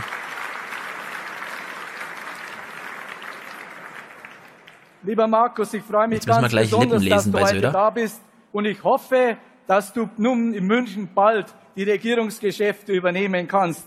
Ich bin mir nämlich sicher, du wirst ein hervorragender Ministerpräsident. Okay. So, jetzt Söder. Schauen wir mal. Schauen wir mal. Ja, mei. Der, Ja. ist so, der ist so bescheiden, der Markus. Der Doktor. Wir sind schon sehr Süd, im sehr süddeutschen, also süddeutschsprachigen, da muss man die Magister, Doktor, Stalljunge, alles dazu nehmen. Der Redner, und das ist eben diese blöde äh, Situation jetzt, dass alle so ein, so ein Gegenaschermittwoch machen, der Redner hm, muss nochmal darstellen, wie toll die Originalveranstaltung ist. Oft von den Polittheoretikern totgesagt, stelle ich fest, er lebt, er lebt der politische Aschermittwoch der CSU. Er ist und bleibt der größte Stammtisch und das wird auch in Zukunft so sein. Da bin ich mir ganz, ganz sicher. Ja, er lebt Ja. noch. Er lebt noch. Wobei das ja wieder ein. Thüringer Lied ist. Ja, der Aschermittwoch lebt noch. Ja. Er lebt. Also die hatten letztes Jahr irgendwie echt Probleme, weil angeblich, ich kann mir das nicht ganz vorstellen, aber die SPD scheint eine größere Veranstaltung gehabt zu haben. Ich glaube jetzt nicht, dass es daran liegt, dass weniger Interesse da war, aber die scheinen einfach eine größere Halle oder so zu haben, weil diese Dreiländerhalle da im Passau, die wir jetzt hier sehen, die ist ja schon ordentlich groß. Ist irgendwie komisch, naja. Der Herr Redner stellt sich jedenfalls noch die eine oder andere Frage. Viele von Ihnen kommen seit Jahren, ja sogar Jahrzehnten immer wieder Jahrzehnte. zum Aschermittwoch nach Passau. Jetzt stellt sich natürlich die Frage, warum? Ja, warum? Weil es Bier umsonst gibt. Das glaube ich auch. Gibt's halt Bier. So, jetzt kommt ein ganz peinlicher Moment. Aber dank unserer fleißigen, engagierten Menschen und bester politischer Rahmenbedingungen sind wir heute nicht mehr nur Aufsteigerregion, sondern wir sind Premiumregion. Jawohl, das passt doch. Warte, nicht drüber quatschen. Also. Hör nochmal. politischer Rahmenbedingungen sind wir heute nicht mehr nur Aufsteigerregion, sondern wir sind Premiumregion. In, man kann die Niederbayern schon klatschen, gell?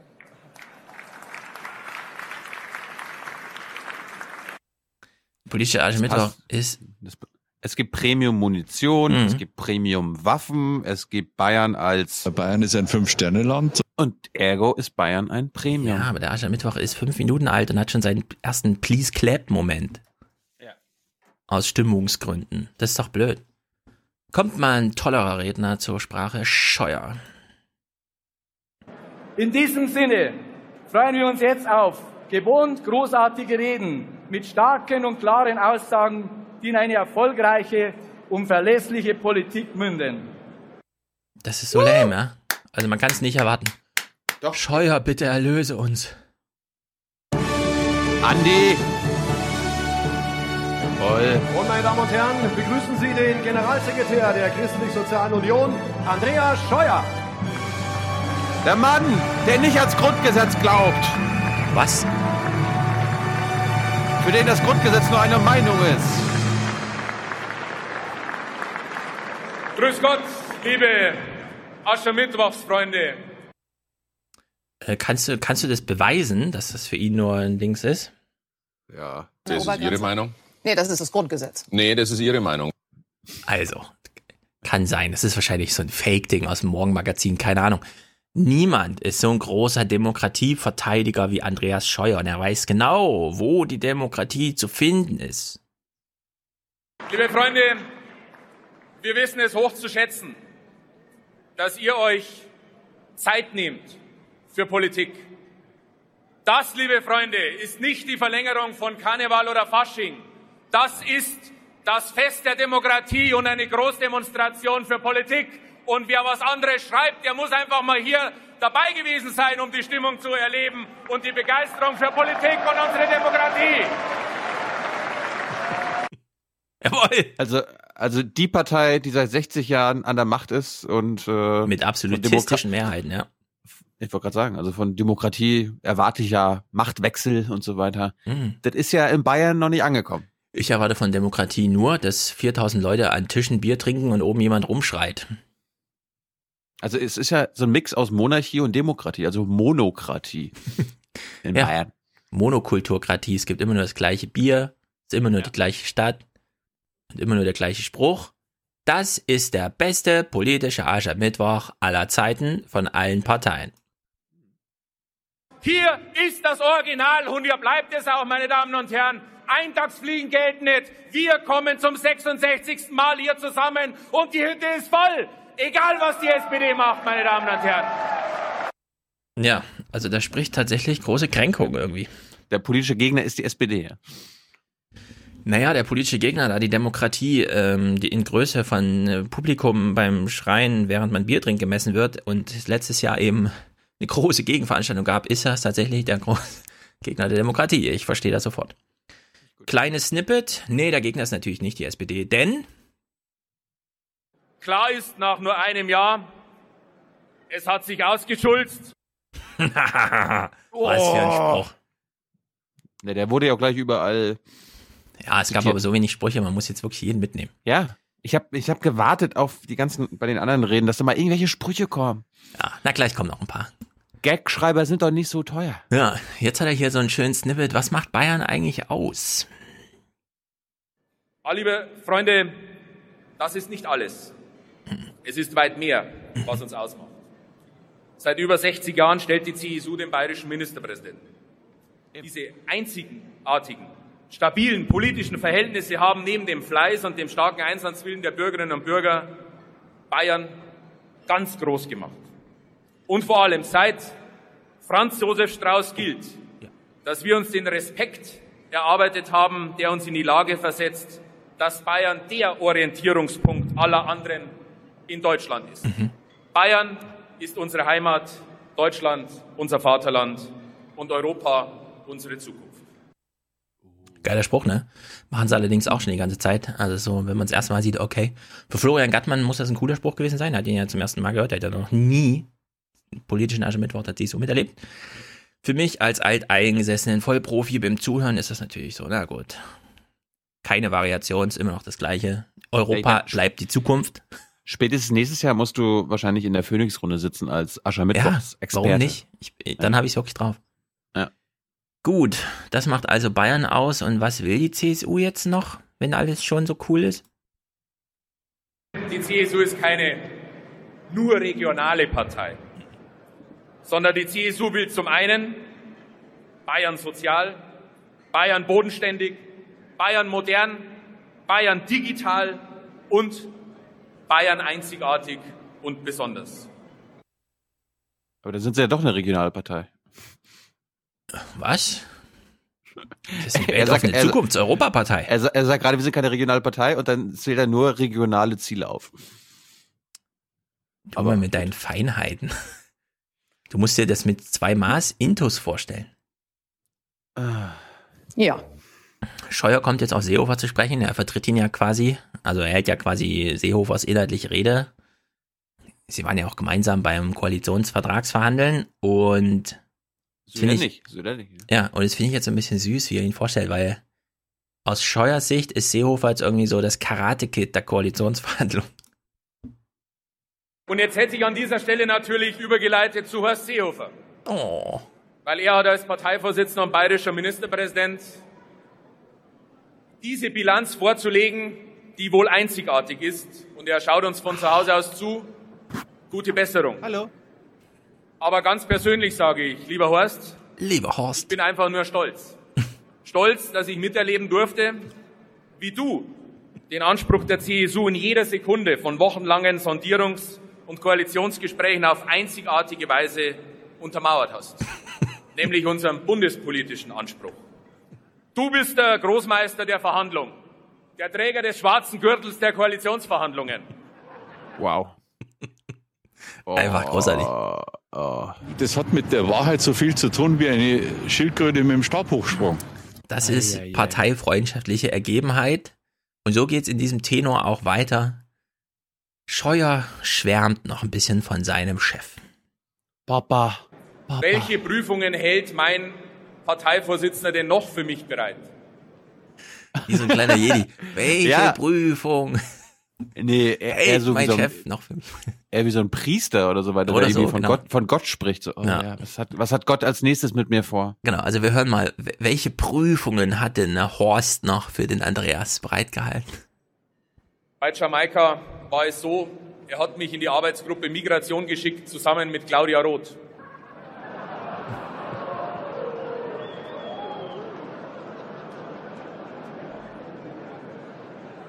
Und weil das nicht gereicht hat, hat er bei den Verhandlungen mit der SPD mich in dieselbe Arbeitsgruppe geschickt mit Ralf Stegner, liebe Freunde.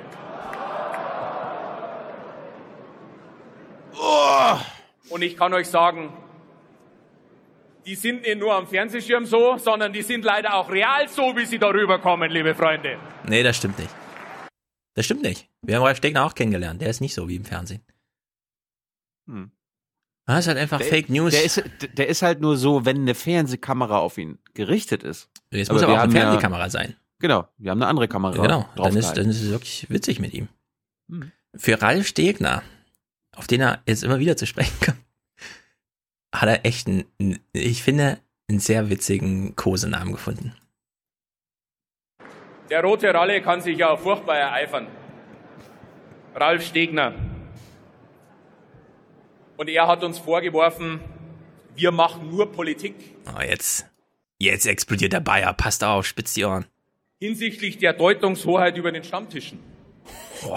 Ich sage, jawohl, das hat noch nie einem geschadet, dem Volk aufs Maul zu schauen und das zu machen, was uh. wichtig ist und was die Menschen von uns einfordern. Wir als CSU haben nämlich diesen Seismographen-Stammtisch. Ja, so hat Luther schon die Bibel übersetzt.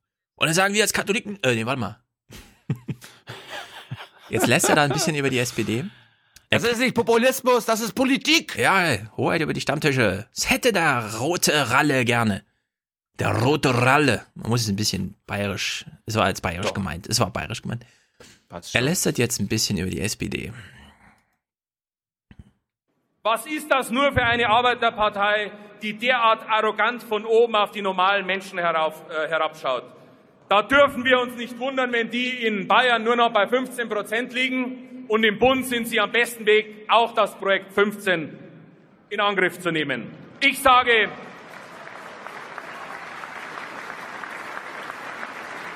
Ja, was sagst du? Machst du eine Denkerpause wie Schulz oder was? Ich sage, liebe Freunde, lieber die Lufthoheit über den Stammtischen als Befehlsempfänger von linken Spinnern wie Ralf Stegner zu sein, liebe Freunde. Jawohl. Was ist das für eine arrogante Partei, die ihre Mitglieder entscheiden lässt ja, über eine zukunftsweisende Entscheidung? Wir sind hier die Zukunft. Wir entscheiden das in unserem fünfköpfigen Vorstandsgremium. Am Stammtisch. Ihr alle habt hier nichts zu melden. Ja, am Stammtisch. Aber, äh, aber wir, wir, hören, wir hören zu, was ihr so sagt. Ja, das war SPD-Schlag, ich würde sagen schon Schlag 2. Er hat ja angefangen mit, mit, Rot, mit dem roten Ralle, jetzt hat er schon mal ein bisschen SPD. Er blendet jetzt ein bisschen über zur FDP. Er hat einen sehr schönen Kosenamen auch für diese Partei gefunden. Die FDP hat ja leider einen Vorsitzenden, der ist Meister im Davonlaufen. Schon als FDP-Generalsekretär hat er die Flucht ergriffen, um seinen Ruf als Hoffnungsträger nicht zu beschädigen. Und im November ist er im entscheidenden Moment aufgestanden und gegangen, weil ihm sein Image wichtiger war. Wenn man in der Politik etwas bewegen will, dann reicht es nicht, sich cool und werbewirksam beim Rasieren im Unterhemd fotografieren zu lassen. Stimmt. Wenn man das alles den Menschen verspricht und es dann auch haben kann, dann hat man auch die verdammte Pflicht, das auch zu machen, liebe Freunde. Für wen ist die Politik eigentlich da? Doch für die Menschen und nicht für die Eigenheiten eines Parteivorsitzenden wie Christian Lindner. So, ich dachte, Seehofer. Die FDP ist im November zur fahnenflüchtigen Partei Deutschlands geworden.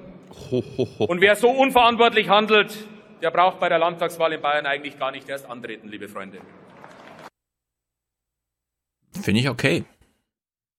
Du, ich meine, die haben eine Landtagswahl vor sich, die wollen äh, ja genau, Mehrheit das ist der Tenor von allem, ja, ja. Die wollen da nicht noch hier äh, CSU, FDP-Regierung machen. Wer müssen. sich so anstellt, soll er in Bayern gar nicht erst versuchen anzutreten. Jetzt lässt er da über die Grünen. Es hat aber bei Jamaika eine Partei gegeben. Und achtet mal darauf, während er jetzt versucht, den Grünen so ein Argument reinzuwürgen, stellt er da unabsichtlich, was die CSU eigentlich für eine Partei ist. Die viel verspricht und das Gegenteil davon macht. Ich meine die Grünen. Sie heißen ja neuerdings nicht Realos und Fundis, sondern Flexis. Ökologisch ist heutzutage offenbar biegsam wie ein Grashalm in Wind zu sein. Sie wollten eine Obergrenze verhindern und haben die Zahl von 200.000 doch akzeptiert. Sie wollten den Familiennachzug erlauben und haben das weitere Aussetzen geschluckt. Sie wollen die Steuern für Besserverdienende erhöhen und haben stattdessen der Soli-Abschaffung zugestimmt. Liebe Freunde, die drehen sich schneller wie jedes Windrad in Deutschland. Da wird einem ganz schwindlig. Es fehlt nur noch, dass die Grünen jetzt aufrufen zum Kauf von bayerischen Dieselautos und Essen von Schweinshaxen und Leberkassemmen. Tofu predigen, aber dann schnell an die Futter- und Fleischtöpfe kommen. Das sind die Grünen, liebe Freunde. Ja, auch der gute bekannte Spruch. Aber ich finde so als, ja, die Grünen wollten eine bessere Welt für viele und dann haben sie doch das, was wir für die wenigen wollten, mitgemacht. so klang das für Hat mich so ein bisschen. Hat er recht. Und da hat er absolut recht. So, SPD Aufschlag 3. Und wir denken dran, mit denen Wo wollen wir jetzt Söder? eigentlich Wo, wo, regieren. wann kommt denn hier, wann kommt denn hier der Söder? Ah ja, Söder kommt gleich. Ich muss zu Söder was sagen. Lästern über die SPD, Teil 3, Scheuer. In der Wahlnacht haben Sie gesagt, wir gehen in die Opposition. Am Tag des Scheiterns von Jamaika haben Sie gesagt, wir bleiben in der Opposition. Kurz darauf haben Sie gesagt, wir reden mit der Union. Dann haben Sie gesagt, wir reden, aber nicht über eine Koalition. Als nächster Schritt haben Sie gesagt, wir reden, aber ob eine Koalition verhandelt wird, entscheidet der Parteitag. Und jetzt, jetzt müssen wir wieder auf die Sozialdemokraten warten. Wir haben zwar verhandelt, aber jetzt müssen noch die Jusos überzeugt werden. Liebe Freunde, mögen hätte ich schon wollen, aber dürfen habe ich mich nicht getraut. Das würde Karl Valentin dazu sagen. Wisst, liebe Freunde, der Sozi ist eigentlich grundsätzlich nicht dumm. Er hat nur viel Pech beim Nachdenken. Als Martin Schulz vor ein paar Tagen angekündigt hat, den Parteivorsitz an Andrea Nahles zu übergeben, hat der SPD-Generalsekretär Lars Klingbeil von einem logischen Schritt gesprochen. Jawohl. Aha. So schaut Logik bei der SPD aus. Zuerst hat Sigmar Gabriel das Amt an Martin Schulz übergeben. Dann hat Martin Schulz an Andrea Nahles übergeben. Dazwischen ist noch Olaf Scholz. Dafür wollte Martin Schulz ins Außenministerium. Nun darf Martin Schulz nicht ins Außenministerium. Stattdessen übernimmt wahrscheinlich wieder das Außenministerium Sigmar Gabriel. Und der neue Draußenminister ist Martin Schulz. Sehr schön. Ja, Sehr ich, schön. also man, man sieht das hier ähm, für Aschermittwochsverhältnisse ist das einfach Humor, der so ein bisschen, also wirklich sehr zahm diesmal daherkam. Hier ist nichts Großes dabei, kein Ausländer raus, kein, also überhaupt nicht Flüchtlinge oder so, Scheuer überhaupt nicht angesprochen. Ja, aber es ist, es, ist aber, es ist aber auch nicht Wahlkampf. Also noch nicht. Naja, Das doch, gerade, Bayern ist ja die, schon die, die Wahlkampf. sind, Ja, aber die sind ja gerade in einer, in einer verzwickten Lage. Also einerseits sind sie noch in der Regierungsbildung und dann kommt der Wahlkampf. Also ich glaube, sobald die Regierung steht, fängt der bayerische Wahlkampf an. Ja, wobei es eben schon stimmt, was Sie bisher immer gesagt haben, im Grunde ist Söder das alles egal. Ihm geht's nur um Bayern. Ihm kann ja der Koalitionsvertrag in Berlin egal sein, ja. Ihm geht's um Bayern. Und äh, so wie er das darstellt, äh, also Söder vor allem, aber auch Scheuer hier, es war schon so dieses, uns ist das eigentlich egal in Berlin, ja. Das ist so als Witzvorlage ist es noch ganz gut, aber so richtig, um jetzt, also die Mobilisierung, die ziehen wir nicht über bundespolitisches Theater, was in den Medien stattfindet, sondern da gehen wir ganz auf dieses bayerische Zeug. Was für Aber uns im ja. Podcast das, auch müssen, das müssen, das müssen sie ja machen. Genau, was für uns im Podcast aber auch total uninteressant ist, weil wir sind keine Bayern. So, und deswegen müssen wir auch gar nicht so viel von der Söder-Rede hören. Ich kann ja Aber, gleich eine aber Einschätzung wir wollen, wir wollen Bayern sein. geben. Wir wollen alle wie Bayern sein, damit wir nicht in den Berliner Verhältnissen leben. Genau. Ja, so jetzt, jetzt, ähm, Seehofer war ja nicht da. Söders Aufgabe ist es nicht. Wer erklärt uns denn jetzt, und das macht Herr Scheuer, wessen Handschrift der Koalitionsvertrag steht? Das ist ja das unauf, bis jetzt unausgelöste, ja?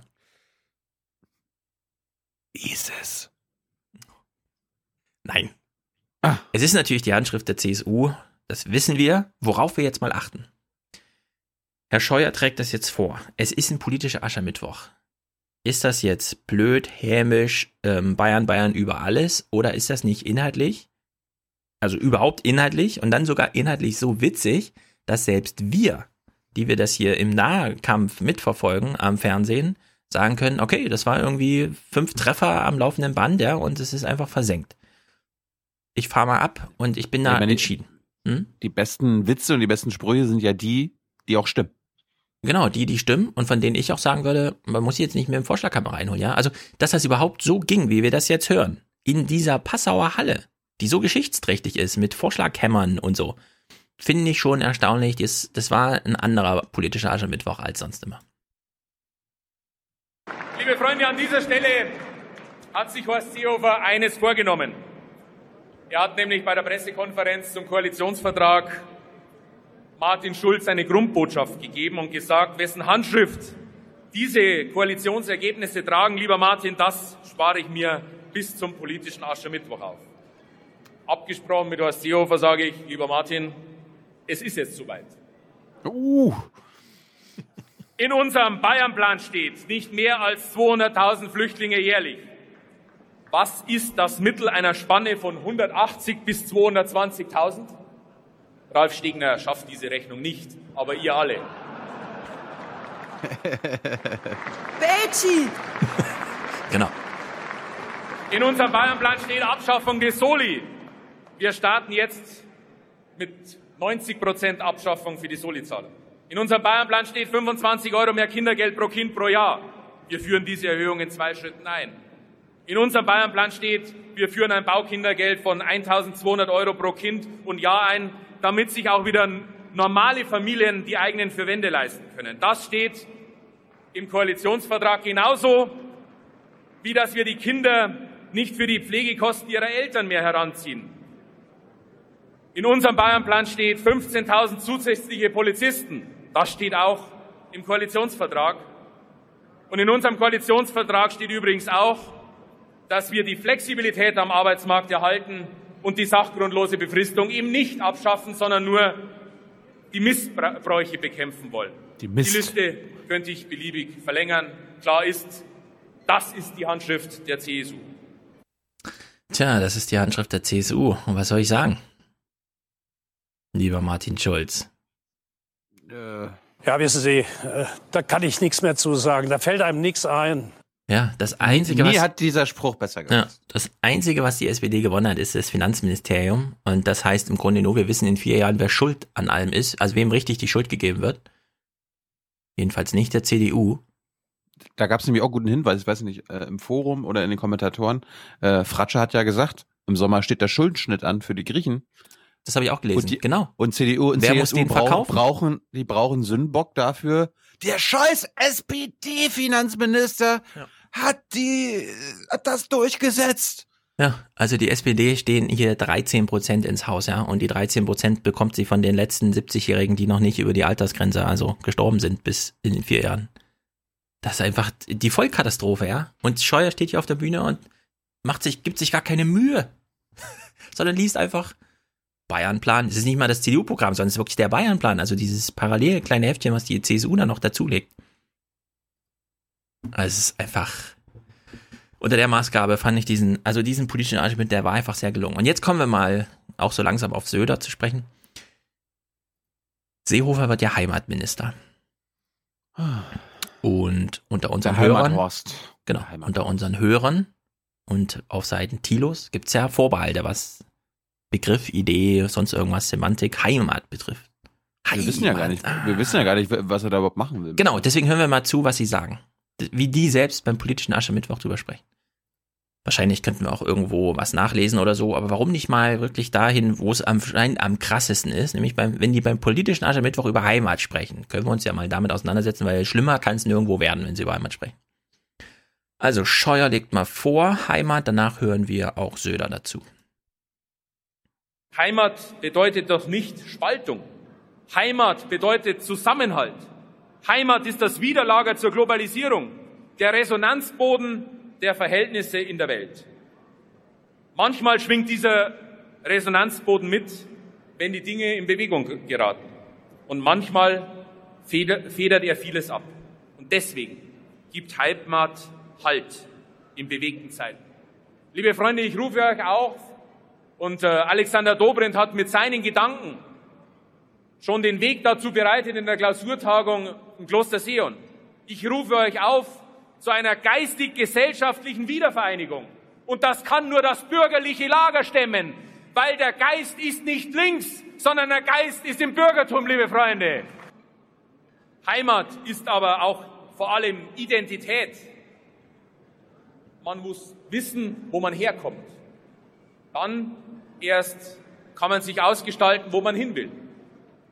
Tradition und Fortschritt, Laptop und Lederhose, Touchpad und Trachtjanker war immer das Erfolgsgeheimnis der CSU. Identität statt Wischiwaschi und Multikulti. Für uns stehen die Leistungsträger im Mittelpunkt und nicht die Transferleistungsempfänger, liebe Freunde. Und für uns steht die Nachbarschaftshilfe im Vordergrund und nicht nur die internationale Solidarität. So, ich möchte gerne in den Diskussionsring werfen, liebe Aufwachenhörer, Autokommentarsprecher, Forumsbeitragsschreiber. Wo liegt der Unterschied zwischen dem, was Scheuer hier zum Thema Heimat sagt und dem, was Ulrike Gürow zum Thema Regionen sagt?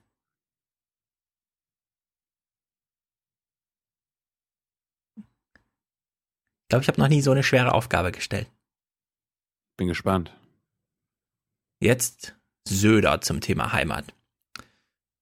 Auskenner wissen ja, Söder ist ja Heimatminister. Ha, also war es zumindest. Mhm. Ähm, es gibt ja in NRW zum Beispiel auch ein Heimatministerium. Alle so, äh, was, NRW, das ist doch von der SPD regiert gewesen. Ja, egal. Jetzt ist es CDU, da gibt es jetzt einen Heimatminister. In Bayern gibt es schon länger einen Heimatminister. Söder zum Thema Heimat. Wir können mitlaufen lassen wieder die Frage, wie unterscheidet sich das jetzt von dem, was Ulrike Gürow über, wenn wir die Zukunft Europa suchen, als souverän, brauchen wir einen Identitätsanker und das sind die Regionen. Wo liegen die Unterschiede? Übrigens spannend mit neuem Rollentausch, wenn ich das so sagen darf. Bislang war der Horst Ministerpräsident und ich Heimatminister. Künftig bin dann ich Ministerpräsident und der Horst Heimatminister. Insofern behalten wir uns einander. Aber ich sage euch eines, auch da Heimatminister. Ich habe diese Rolle ja zuerst füllen dürfen. Und ich weiß, was damals geschrieben wurde. Lieber Andi, genau das Gleiche passiert wieder. Oh, Heimat. Folklore, langweilig, retro. Wieder versuchen einige, das wichtigste emotionale Gefühl unserer Bürgerinnen und Bürger, nämlich die Verankerung vor Ort, lächerlich zu machen. Ich sage euch mal eines. Heimat ist nicht nur Gefühlsduselei. Heimat ist der seelische Anker, den ein jeder braucht. Und Politik und Medien sollten das loben und dankbar sein, dass die CSU diesen Anker setzt, liebe Freunde. Ja, also für mich ist das die gerohe Argumentation. Ich würde, mich würde wirklich interessieren von Leuten, die das Buch auch gelesen haben und so, wo ist jetzt der Unterschied? Ja, aber sie macht, die, sie macht die Argumente ja, um eher Rechtsgesinnte abzuholen. Wer macht das? Sie? Er? Ja. Nee, sie. Sie. Dam, damit äh, halt nicht nur linke Spinner ihre Idee gut finden, Ja. oder äh, überlegenswert finden, sondern auch Wir würden ja sagen, die CSU macht das Ja, auch aus dem. Grund. Ist jetzt erstmal kein Unterschied. Mhm. Also unter der Maßgabe. Die, CS, die CSU, das, kann, ey, das wäre das wär sogar lustig. Also ich kann mir vorstellen, Hm. dass die CSU zu einem Europa der Regionen sogar äh, am positivsten eingestellt ist, weil dadurch würde Bayern ja Tja, wer hat denn bitte sein. Europa der Regionen als Begriff? Wo kommt das denn her? Das ist politischer Aschermittwochspruch seit zehn Jahren, seit also Jahrzehnten. Ja, ich bin noch nicht so lange dabei wie du. Nee, also das ist wirklich, äh, man könnte hier, wenn man es strategisch klug macht, so Büroanhänger, von denen wir ja viele bei uns haben, und CSU-Abneiger irgendwie zusammenbringen, indem man zum Argument macht, wenn der Scheuer sagt, die Zukunft ist Europa. Und der Identitätsanker, der da nicht mitgeschleppt werden kann, weil keiner fühlt sich als Europäer, ist dann in den Regionen, brauchen wir einen Heimatminister, der das vorbereitet. Weil er ist ja dann nicht für die eine deutsche Heimat, das ist ja das Missverständnis zuständig, sondern für die Heimaten, plural, der Deutschen, die sich gerne in Europa aufgehoben, politisch aufgehoben fühlen sollen. Und dann betont er Nachbarschaft, das Leben auf dem Land, äh, dörfliche Strukturen und so weiter. Also ehrlich gesagt, äh, ich bin dazu nicht in der Lage, aber mich würde wirklich interessieren, ob es Politikwissenschaftler mit einem gewissen Interesse gibt, die mal vergleichen. Es ist die erste, der erste Aufschlag von Söder hier in der neuen Rolle gewesen, wie Söder sich unterscheidet von allen, die ansonsten dort als Ministerpräsidenten, in dem Fall jetzt hier ein angehender Ministerpräsident, einmarschiert sind. Weil ich glaube, der Unterschied ist gewaltig. Söder, Söder hat das nicht mit dem Vorschlaghammer und so wie alle anderen immer gemacht. Auch Witze. Also ich fand die Rede sehr unterhaltsam, aber es waren kaum Witze drin, ja. Wir hören jetzt mal einen der spärlich gesäten Witze, den er hier macht. Ich habe hab mit Horst Seehofer auch mal eine ganze Nacht verbracht. War, war nicht meine schönste, war nicht meine schönste. Ich äh, gestehe es, äh, soweit ich mich erinnern kann. Ja, soweit er sich erinnern kann. Ja, wir, wir waren alle, wir waren beide besoffen und am nächsten Morgen Genau. haben wir uns gesagt, wer bist du denn? Oh, oh. Wie bei Pastewka, als er da mit seiner Agentin aufwacht. Vorletzter Clip. Ich kenne keine deutschen Serien. Mhm, vorletzter Clip, äh, wichtigster Clip eigentlich, finde ich jetzt so inhaltlich, weil es war eine reine Rede für die Bayern, interessiert uns null. Aber hier hat er doch mal ein Berliner Argument gemacht und ich muss sagen, ich war ein bisschen überrascht und ich glaube, viele sind jetzt überrascht. Wir werden auch in der bayerischen Verfassung eine Begrenzung der Amtszeit hineinschreiben, weil ich halte das für ein Signal, dass Amt vor Ambition geht, Machtbegrenzung braucht und dass neuer Schwung, liebe Freunde, immer gut tun kann. Und diese Amtszeitbegrenzung ist nicht nur für Bayern gut, sie wäre auch ein Signal für Deutschland, liebe Freunde, am Ende für unser Land. Tja, absolut. Absolut, ja. Absolut. Also unter der Maßgabe, sehr Also- guter Söder. Zu der Haltung habe ich nur eins zu sagen. Das ist gut für unser Land. Ja, jetzt noch mal kurz das uneingelöste Versprechen. Florian Gattmann hat nicht genau hingeguckt, aber er hat gedacht, ja, er hat alles jetzt auf dieses Zitat gemünzt. Aber jetzt kommt das uneingelöste Versprechen. Ich finde es nicht schlecht, dass es uneingelöst blieb. Viele litten anscheinend darunter, aber ich glaube, Söder ist auf einem guten Weg. Political Correctness hat in Passau Pause. Ja. Tja, hat sie nicht gehabt. Hat sie nicht gehabt. Ich, ich bin echt über, also sehr beeindruckt davon. Wie, wie dieser, das, es war super langweilig eigentlich. Es gab überhaupt nur drei Redner auf der Bühne. Ja, vier. Es gab noch einen Rausschmeißer dann, aber da war im Grunde schon. Es war nichts in der Halle, nichts mit Gästen, äh, keine Vorstellung von, und hier die Landtagspräsidentin, wie im letzten Jahr, als dann alle nochmal hier und die Barbara oder wie sie heißt, vorgestellt haben. Also dieser politische Aschermittwoch, würde ich sagen, läuft unter dem Label denkwürdig. Oder das andere Label. Dummes Zeug. Zum Schutz der Freiheit. Oder so. Ja. ja, das war lame. Tja. Da, da hatten wir schon bessere Jahre. Ja, aber ich fand's gut. Weil unser Urteil letztes Jahr fiel ja einhellig aus. Wolfgang Gründinger. Kleines Thema noch. Wer, wer ist eigentlich Wolfgang Gründinger? Kennst du ihn? Ja, ja. Du kennst ihn? Ja, ja, klar. Sag mal, wer ist das? Also du kennst ihn, aber du Nee, willst es sonst nicht sagen. Ah, ja, ich, okay. müsste, ich müsste mich jetzt zusammenreißen. Echt? Sag mal. Was hältst du denn von Wolfgang Gründinger? Das sage ich nicht. Äh, er ist ein Autor, der auch irgendwie immer irgendwo eingeladen wird und so. Genau, er Der wurde gegen- eingeladen. Der gegen die Alten irgendein Buch geschrieben hat. Ja, so ein bisschen. Also er wurde hier im Mittagsmagazin eingeladen. Ich lasse ihn mal sich kurz vorstellen. Ja, liebe Zuschauer, jetzt haben Sie eigentlich alle Spitzenpolitiker gehört in den letzten Tagen, die was zur GroKo gesagt haben. Hier bei uns im Mittagsmagazin gestern, heute. Aber was unser nächster Gespräch Schiebt er eigentlich, äh, der hat er 24-Stunden-Tag? Der ist doch beim ZDF auch für Olympia zuständig. Ja, wir haben wahrscheinlich Personalnot oder so, keine Ahnung. Gesprächspartner zu sagen hat, das sollten Sie sich jetzt wirklich mal anhören. Weil dieser junge Mann, der sagt was wirklich Provokantes, der spricht nämlich schon lange von einer, ich zitiere ihn wörtlich, alten Säckepolitik der Regierenden in Berlin. Wolfgang Gründinger, Sozialwissenschaftler und Buchautor, jetzt live zugeschaltet aus Berlin. Ja, was haben dann, um Ihrem provokantes Bild mal aufzunehmen, diese alten Säcke in Berlin da wohl bl- bloß wieder angestellt in Ihren deutlich jüngeren Augen? Ja, das ist die Frage, die er gestellt kriegt. Wolfgang Gröninger, also ich kenne ihn nicht, ich habe nur ein paar Zeit-Online-Kolumnen bei ihm gelesen oder Texte oder so. In, in Berlin, in Berlin trifft man sich häufiger. Ja, also er Jahrgang 84, so wie Povi-Studium, Berlin, Santa Cruz und Oxford. In Oxford immerhin das Internet Leadership, äh, die Internet Leadership Academy, was auch immer das bedeutet. Mit 17 war er Delegierter bei einer UN-Klimakonferenz beim Klimagipfel und danach immer mal wieder. Saß als Delegierter für irgendwas im Jugendparlamenten, keine Ahnung wo, also Mitarbeit an den UN-Millenniumszielen, keine Ahnung, was man da so macht. Experte des nationalen Ex Aktionsplans der Bundesregierung für ein kindgerechtes Deutschland. Mhm. Experte für den Expertenrat. Ja, Autor von sieben Büchern mit Jahrgang 84, finde ich ein bisschen übertrieben. Wahrscheinlich sind das alles nur so dahin diktierte, weiß ich nicht. Vorstand Stiftung Generationengerechtigkeit. Und dann hängt da überall mit drin Club of Rome, World Econ- Economic Forum, also hier, Davos und so.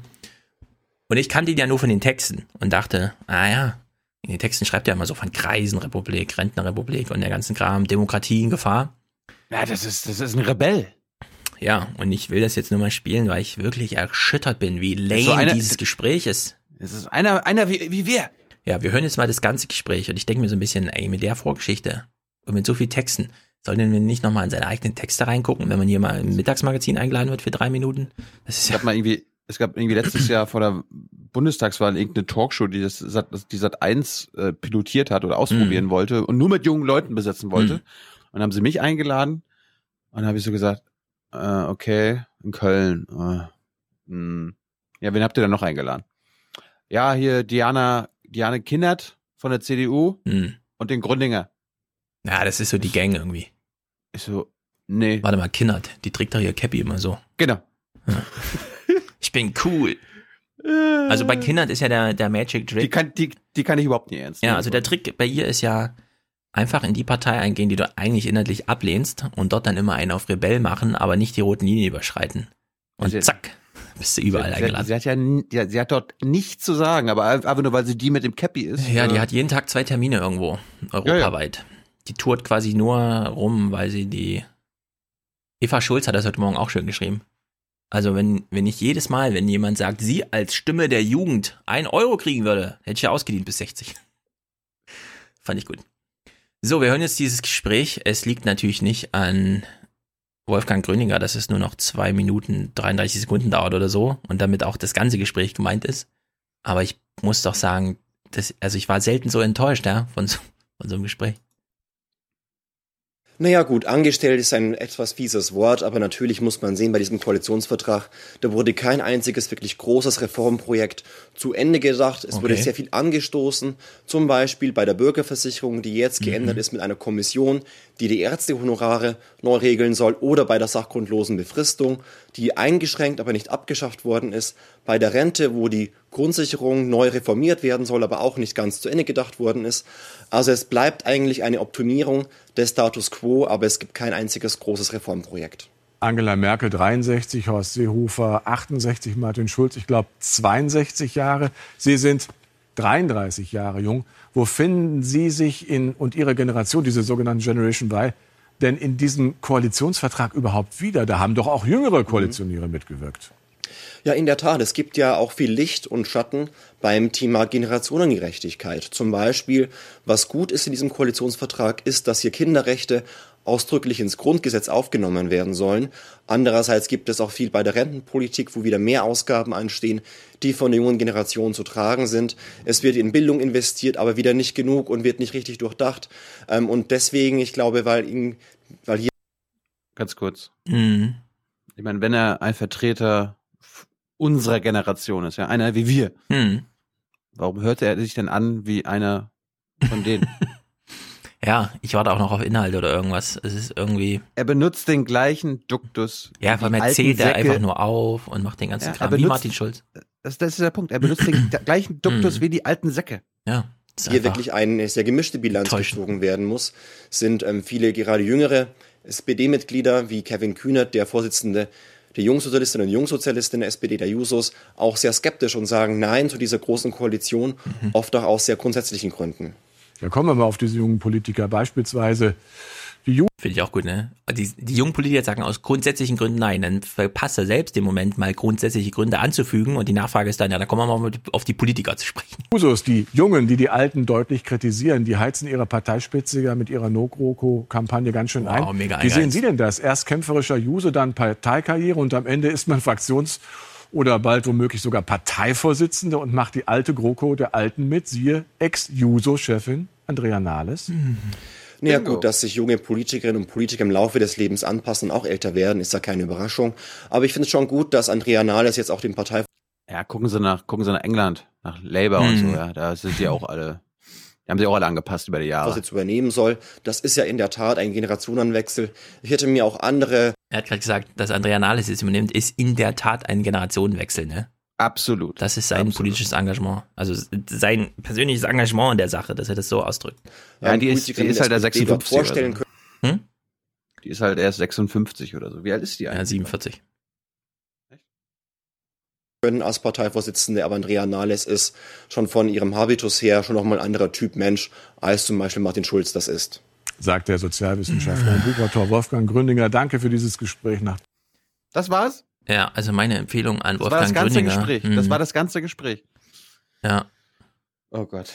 Lieber ein paar Kinder haben als Bücher schreiben und dann hat man auch ein paar Argumente parat, wenn man mal gefragt wird zum Thema, was bleibt denn ja eigentlich übrig und so. Das ist völlig Banane, so ein Scheiß. Die, um die zweieinhalb Minuten tut's mir leid. Ich hätte sie gern gefüllt. Das finde ich echt, ich finde sowas so mies. Es war so lame. Ich bekomme ja auch einmal die Woche von irgendeinem äh, Medium, manchmal öffentlich, einfach so, Tilo, äh, können wir mal zwei Minuten mit dir haben? Äh, irgendwie so ein Statement zu dem und dem. Äh, ja, muss ich da irgendwo hinkommen? Ja. Wie lange? Ja, dauert so eine halbe Stunde. Ist das für zwei Minuten? Nee. Wieso denn nicht? Ist doch hier, ist doch so und so, die ist doch 19 Uhr und so. Nee. Kein Bock. Ja. lieber boykottieren. Ja. Weil das ist, das ist einfach scheiße, sowas zu machen. Wolfgang, ich kenne dich nicht, aber ich, das. Jetzt steht wieder so ein, so ein, ja, aber haben wir doch gesendet im Raum. Also wir hatten doch die junge Generation hier. Die hat gesagt, mit Andrea Nahles, das ist in der Tat ein Fortschritt für die SPD, ja, wenn die jetzt das machen. naja, Argumente folgen. Ich habe jetzt keine Lust, sie aufzuzählen. Andere Sache, Triebstreit. Liebe Hörer, es kennen sich doch welche aus. Es gab, ah, wir hören mal erst die Kurznachricht. Also die kurze Kurznachricht, 29 Sekunden. Könnte skandalös wenig sein, aber gut. Im Tarifkonflikt der Metall- und Elektroindustrie ist ein Durchbruch erzielt worden. Für den Pilotbezirk Baden-Württemberg einigten sich beide Seiten auf einen Kompromiss. Er sieht 4,3 Prozent mehr Geld sowie jährliche Einmalzahlungen bei einer Laufzeit von 27 Monaten. Als wegweisend gilt vielen die Lösung in der umstrittenen Arbeitszeitfrage. Es wurde das Recht auf vorübergehende Teilzeit für alle vereinbart. Ja, also von den 20 Prozent, die wir irgendwie bräuchten, sind wir weit weg. Kein Wunder, dass das irgendwie vorbildhaft, aber dann nur so halb ist, wissen wir genau, wie es für die anderen Tarifkonflikte aussieht. Naja, 2 Prozent Inflationsanpassung halt. Marc Schieritz hat allerdings dazu am 1. Februar, also vor der Einigung, auf Twitter geschrieben, ich glaube ja, den meisten Leuten in Deutschland ist nicht klar, dass die Tarifrunde der IG Metall für die Zinspolitik entscheidender ist als die Frage, wer an der Spitze der EZB steht. Ähm, also er macht diesen Brückenschlag, zumindest semantisch, zur Zinspolitik, also zu diesem Flassbeck-Argument, dem großen Ganzen und so. Kann uns das jemand noch mal ein bisschen aufdröseln? Wir haben doch so viel Wirtschaftswissenschaftsahnung. Jedes Mal, wenn wir ein Flassbeck-Dings machen, kriegen wir mal so Reaktionen im Sinne von, ach hier und nicht und so, irgendwas übersehen, keine Ahnung. Hier wünsche ich mir jetzt Antworten zu dieser Frage, weil Jens Südekum, das ist ein Vivi-Prof in Düsseldorf, hat dann auf Marc Schieritz reagiert und geschrieben, sehr richtig, Ausrufezeichen. Und die lautesten Kritiker der EZB in Deutschland sind interessanterweise diejenigen, die gleichzeitig die IG Metall auffordern, jetzt Maß zu halten und den Bogen nicht zu überspannen. Das nennt sich dann wohl, Zitat, Wirtschaftskompetenz, also in Anführungszeichen. Da stecken doch irgendwie Scherze drin. Ich hätte die gern mal erklärt. So, dass man es im Vortrag äh, hier auch vorlesen kann im Podcast. Fände ich gut. Wir haben ja gerade gehört, dass die äh, jährliche Einmalzahlungen jetzt auch bekommen.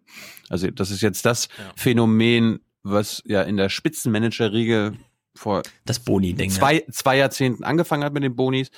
Äh, die Boni haben jetzt auch Einzug gehalten bei den ganz normalen Arbeitnehmern. Ja, vor allem. Und das, Mhm. und das ist, das ist ein Problem. Und Walter Rieser, junger mit Walter Rieser kommt ja am Sonntag, äh, das findet selbst Walter Rieser problematisch als alter Mhm. Arbeitsminister. Es gab jetzt auch einen interessanten The Daily Podcast zu diesem Thema.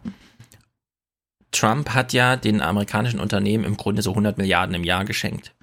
Woraufhin die größten Unternehmen Boni an alle Mitarbeiter ausgezahlt haben, so wie das ansonsten immer nur Porsche und so weiter macht. Also jeder kriegt mal so eine Einmalzahlung von 1000 Dollar. Und dahinter stand schon wo so ein ganz fieses, so ein ganz fieser Mechanismus zu setzen. Wenn du den Arbeitnehmern sagst, naja, das ist jetzt so viel Geld, das die Unternehmen plötzlich haben, ihr könntet auch einfach 5% mehr fordern und zwar dauerhaft. Nein, nein, nein, nein, nein, nein. Genau. Und das steht nämlich, wenn die, wenn die sagen, hier, 1000 Euro Einmalzahlung, dann hast du eine Stimmung in der Belegschaft, in der quasi alles andere politisch blockiert ist. Und du musst dann die anderen 20.000, die du auch noch ausgeben könntest für jeden, konntest du für dich behalten dann, ja? 1000 Euro erkauft.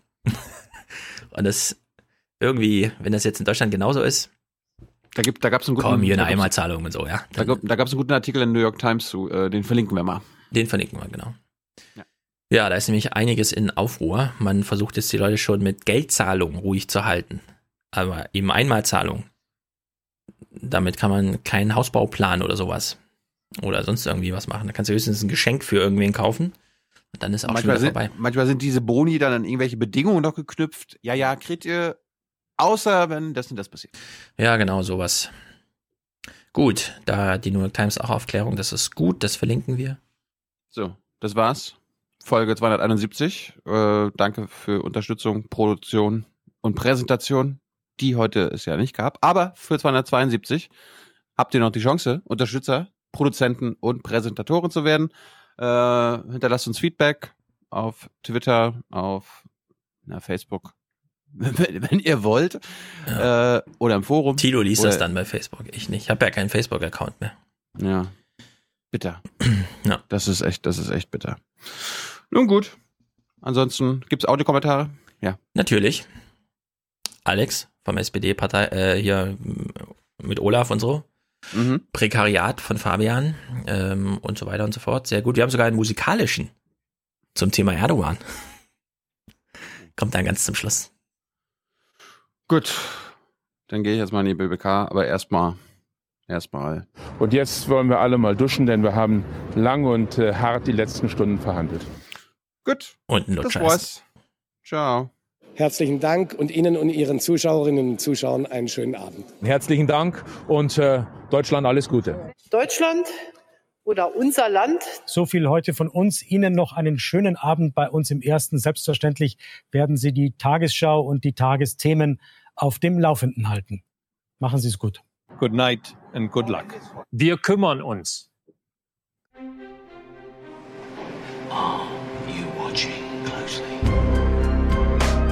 Die Aufwachen-Hörerkommentare. The stage is yours. Hallo Stefan, hallo Thilo. Also, ähm, ich wollte was zum politischen Aschermittwoch der SPD in Vilshofen sagen, also in Bayern. Ähm, auf jeden Fall war es so, wir sind bei einem Ortsverein mitgefahren, der alteingesessen ist, also vor allem nur Rentner. Wir waren wahrscheinlich vier unter 30-Jährige, der Rest, das waren wahrscheinlich 30 Leute, waren über diesem Alter. Ähm, auf jeden Fall die anderen Jusos im Zelt, es waren nicht mehr so viele, weil die meisten entweder für die Uni lernen mussten oder wirklich an dem Tag was zu tun hatten, weil wer hat schon Mittwoch in der Früh Zeit. Ähm, die wurden alle nach hinten gesetzt und nur die, die mit den Ortsverein angereist durften nach vorne, also dass man sie auch sieht. Also am Anfang waren wir zu viert, da konnten wir nicht wirklich eine Aktion starten. Und dann nach einer Zeit haben wir die anderen Users im Zelt zusammengerufen und nach vorne getan. Aber das waren wirklich nur 20 bis 30 Leute. Also Olaf Scholz hat in diesem Zelt so viel Scheiße geredet, das ist wirklich nicht mehr feierlich. Also er hat eineinhalb Jahre sachgrundlose Befristung für wirklich nur 50 Prozent der Menschen, die davon betroffen sind, weil man 75 Vollzeitangestellte braucht im Unternehmen. Das hat er wirklich sehr gut geredet und das ganze Zelt hat das abgefeiert und wir 30 Leute von den Users, die da standen, wir, wir konnten nicht wirklich viel ausrichten, weil wenn wir irgendwas gestartet haben, also irgendwelche, also irgendwas gerufen haben oder so, das hat wirklich fast keiner verstanden. Und die anderen Menschen im Zelt, die ähnlicher Meinung wie, wie uns, also wie wir waren, die haben sich da nicht wirklich daran beteiligt. Ähm, aber das Tolle war, die Medien, also es war Fluch und Segen, ähm, die Medien, die haben wirklich ziemlich viel mit uns geredet, ziemlich viele Interviews wollten die von uns haben. Und, aber wir, ich fand, wir waren sowas wie, ja, wie das Sahnehäubchen auf der Torte. Also ein toller Beitrag von Olaf Scholz war das für die und wir waren halt dieses Sahnehäubchen in der Art, ja, diese Jusos, die Spinner, die wollen hier ja nur den Koalitionsvertrag für Deutschland kaputt machen. Ja, und ähm, das war ziemlich schade. Ähm, wir wurden auch ziemlich angefeindet sogar im Zelt. Da, also die Leute, der Ortsteil, mit dem wir zusammen gefahren sind, der hat uns die ganze Zeit zugerufen, wir sollen uns hinsetzen und das ist eine Unverschämtheit, wir sollten den Mann doch äh, machen lassen und dass wir nur Aufmerksamkeit möchten und wir keine sachlichen Argumente gegen die GroKo haben, obwohl wir im ganzen Zelt ähm, Flyer verteilt haben, wo wirklich viele Punkte aufgelistet waren. Und es war wirklich ein riesiges Trauerspiel. Also wie auch die bayerische Vorsitzende, die, also Natascha Kunin, die lange dagegen war, wie die da gesprochen hat, das war wirklich traurig. Und ähm, ja, wir wurden halt öfter abgefilmt und alles, aber war wirklich schade. Dann zum Abend hin sind wir in unseren Ortsverein gefahren, um dort beim politischen Aschermittwoch ähm, Teil 2 quasi mitzumachen. Das war ein Fischessen, wo Martin Burkhardt, äh, Mitglied des Bundestages und Sprecher der Bayern-Landtagsfraktion, äh, der bayerischen Fraktion im Bundestag der SPD ist. Ähm, also der war wirklich komplett für die GroKo. Der hat eine Stunde gesprochen und nur Argumente dafür gebracht, wo teilweise sogar der ganze Saal gejohlt hat, weil das so ein Kack war, was er erzählt hat.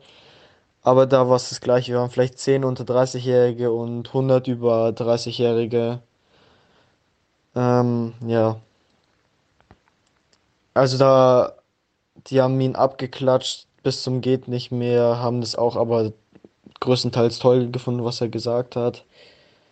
Und es ist wirklich ein Trauerspiel für die SPD, dass so viele Ältere, die wirklich gar keine Ahnung haben, also man muss ja keine Ahnung haben, aber man sollte dann vielleicht nicht sich in die sachliche Diskussion einbringen, weil wenn man keine Ahnung hat, sollte man vielleicht ein bisschen zurücktreten.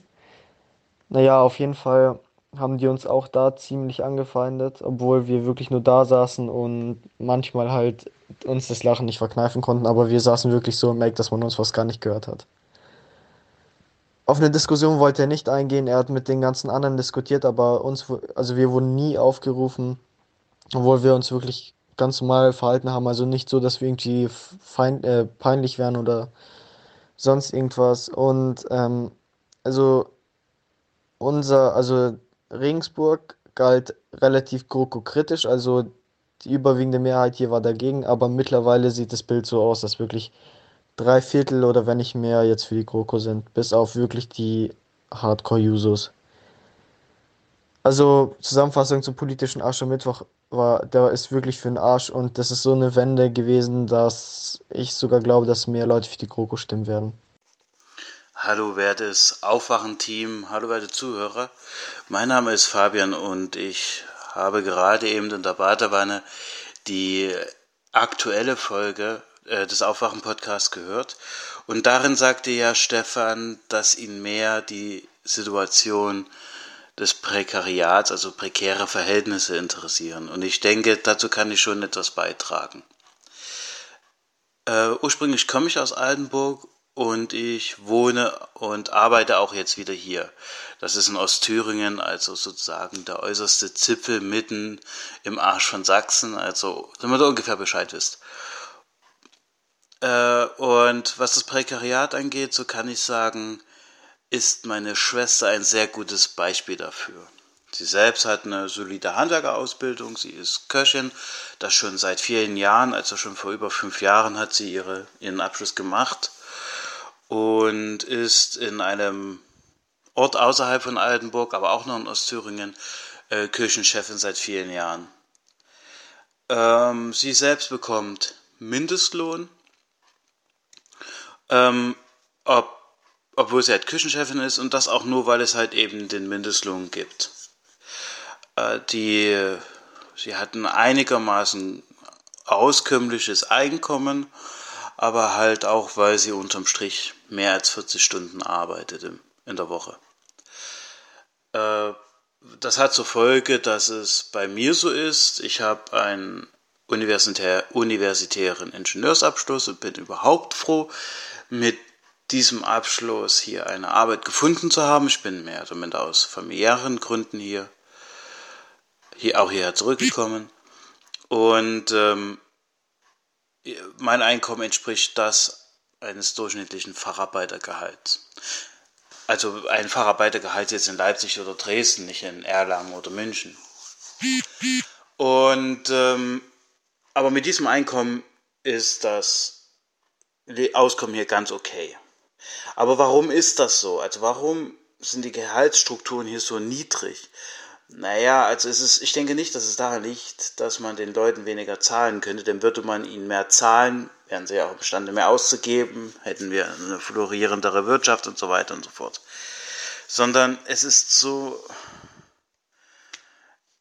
wie erkläre ich das? Es ist so manifest in den Leuten, im Bewusstsein, dass es hier, äh, dass die Gehälter hier so niedrig sind, dass wenn man die Leute auch nur darauf anspricht, sie immer sagen werden, ja, das ist hier normal, das ist hier so als wäre das hier jemals, äh, als wäre das hier niemals anders gewesen.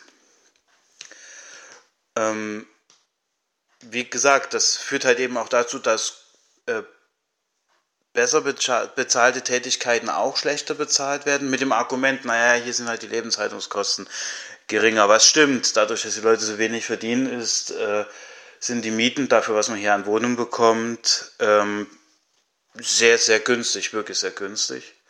Andererseits ist ja halt der ÖPNV teurer. Ne? Das heißt also, man muss ein, äh, man braucht wiederum ein Auto, das ist fast unabdingbar, denn der ÖPNV ist äh, teurer und unbequemer als ein Auto und dann ist er für mich halt eben dysfunktional und für, die viel, äh, für viele andere Menschen halt auch. Also obwohl sich hier die Bevölkerungsentwicklung seit der Wende beinahe halbiert hat, wird die, Alt, wird die Altstadt zugeparkt, als gäbe es keinen Morgen. Also das ist ein, also das lässt sich sehr gut beobachten, dass hier wirklich jeder und sein Hund ein Auto hat.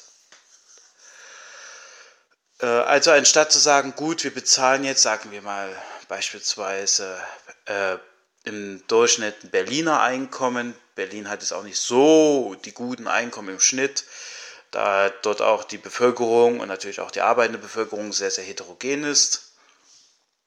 Könnte man ja zum Beispiel sagen, gut, Münchner oder Kölner oder Stuttgarter Gehälter können wir nicht zahlen, aber vielleicht Berliner Verhältnisse und gepaart damit, dass, also Berliner Einkommen, und gepaart damit, dass die Lebenshaltungskosten dann doch schon etwas geringer sind als in Berlin oder auch schon in Leipzig, lässt es sich hier gut leben. Nein, stattdessen sagt man halt eben, hier ist es günstiger, deswegen bezahlen wir die Leute weniger und äh, die Leute sehen, die solche Argumente bringen, sehen halt eben nicht, dass man dann ja trotzdem in Altenburg wohnt oder meinetwegen in Gera und nicht in Leipzig oder gar München, Berlin, Stuttgart, Dresden oder Köln, ne, Hamburg.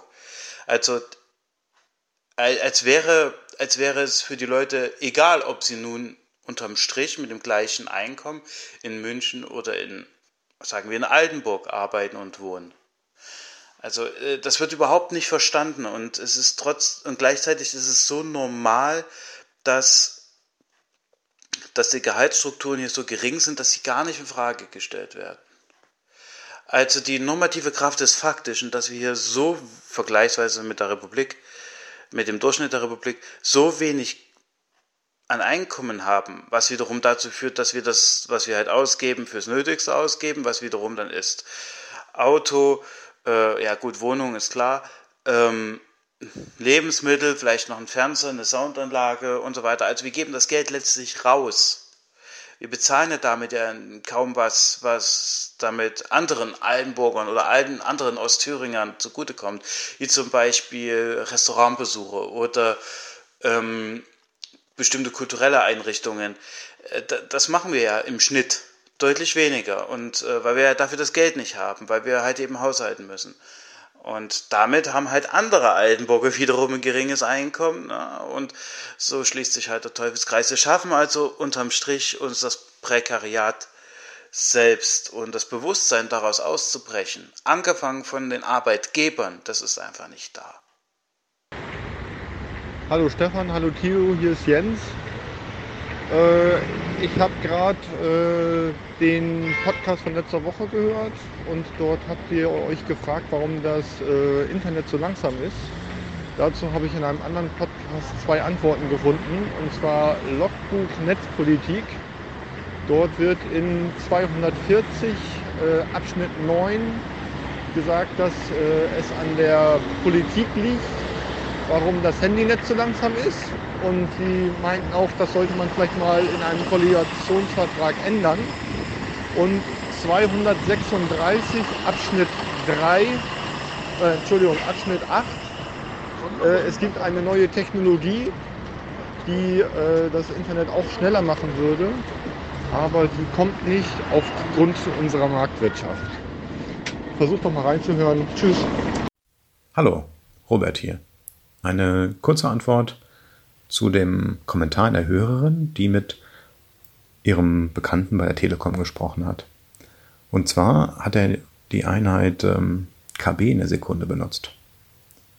Und das ist eigentlich eine Einheit, die ja nach ISDN nicht mehr benutzt werden sollte oder ähm, nicht mehr aktuell sein sollte. Jedenfalls nicht bei äh, aktuellen Kundenverträgen. Aber ist er. Denn tatsächlich ist das jetzt wieder die Einheit, in der Kundengespräche geführt werden bei der Telekom. Ähm, bei mir in der Gegend, wo die Stadtwerke tatsächlich Glasfaser verlegen und Mbit kein Problem ist, auch einige Mbit, ähm, war ich noch nicht im T-Punkt, um mir ein Handy zu sorgen. Und die Kundengespräche um mich herum wurden in KB in der Sekunde geführt. Da wurde dann den Leuten etwas von 16.000 Anschlüssen erzählt, ohne dass explizit die Einheit erwähnt wurde. Ähm, anscheinend um Unklarheit äh, zu stiften und ähm, von den ja, relativ niedrigen 16 Mbit abzulenken. Scheint also offizielles Telekom-Sprech zu sein. Ja, Herr Thilo, Herr Stefan, ich bin's aus dem Badezimmer, nicht aus der Bahn. Ähm, hab mir gerade beim Zähneputzen ähm, den, die letzte Aufwachenfolge angehört. Und ich muss sagen, also wenn man sich die CDU anschaut, was sie sagt, ja, sie mussten die Posten abgeben ähm, und haben aber inhaltlich alles richtig gemacht, dann muss man das ja eigentlich so unterstreichen. Also im Koalitionsvertrag haben sie ja irgendwie alles verhindert, was die SPD tun wollte. Und sie haben halt auch gemerkt, dass ihnen die, also wie unwichtig eigentlich die Positionen sind, also die Minister. Ähm, weil sie haben halt verglichen mit einer Minderheitsregierung. Und selbst wenn die CDU da die Kanzlerin stellen würde und alle Minister, ähm, würden sie ja, wären sie ja immer mit ihren ähm, Positionen immer extrem weit von der Mehrheit entfernt. Also gerade in vielen Fragen würden sie halt, hätten sie dann halt Linke, SPD, Grüne und vielleicht sogar ähm, die äh, FDP gegen sich. Die AfD würde vielleicht so bei dem Großteil mitstimmen was halt aber auf jeden Fall auch der äh, CDU dann schlechte Presse geben würde, weil sie sich halt dann nicht mehr von der AfD distanzieren würden, sondern immer äh, annähern würden.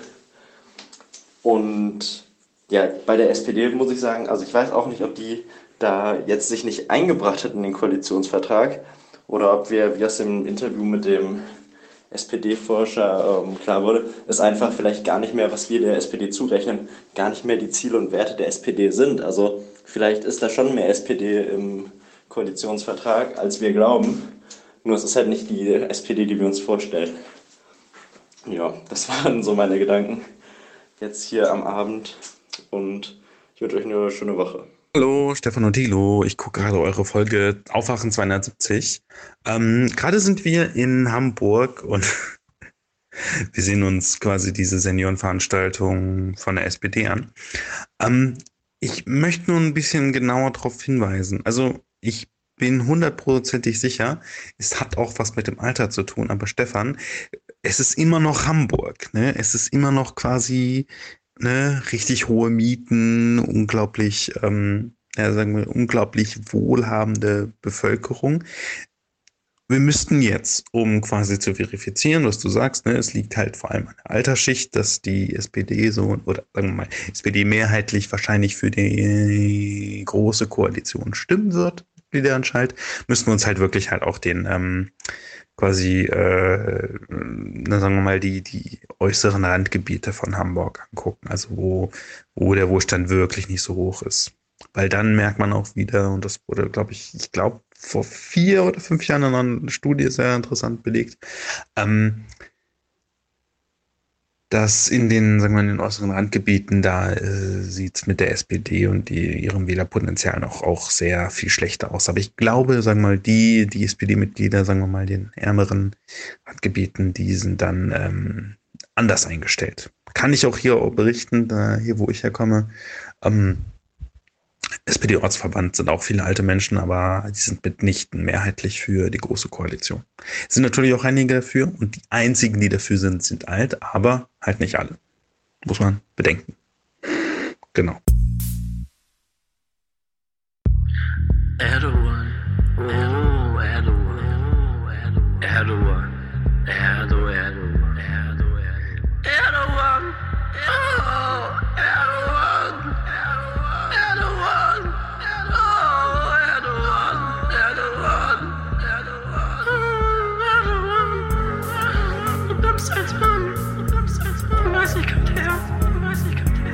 Weißt es so sehr. Du weißt es so sehr. Was du denkst. Was du denkst. Du wärst ein Eisbär. Du wärst ein Eisbär. Schisch. Schisch.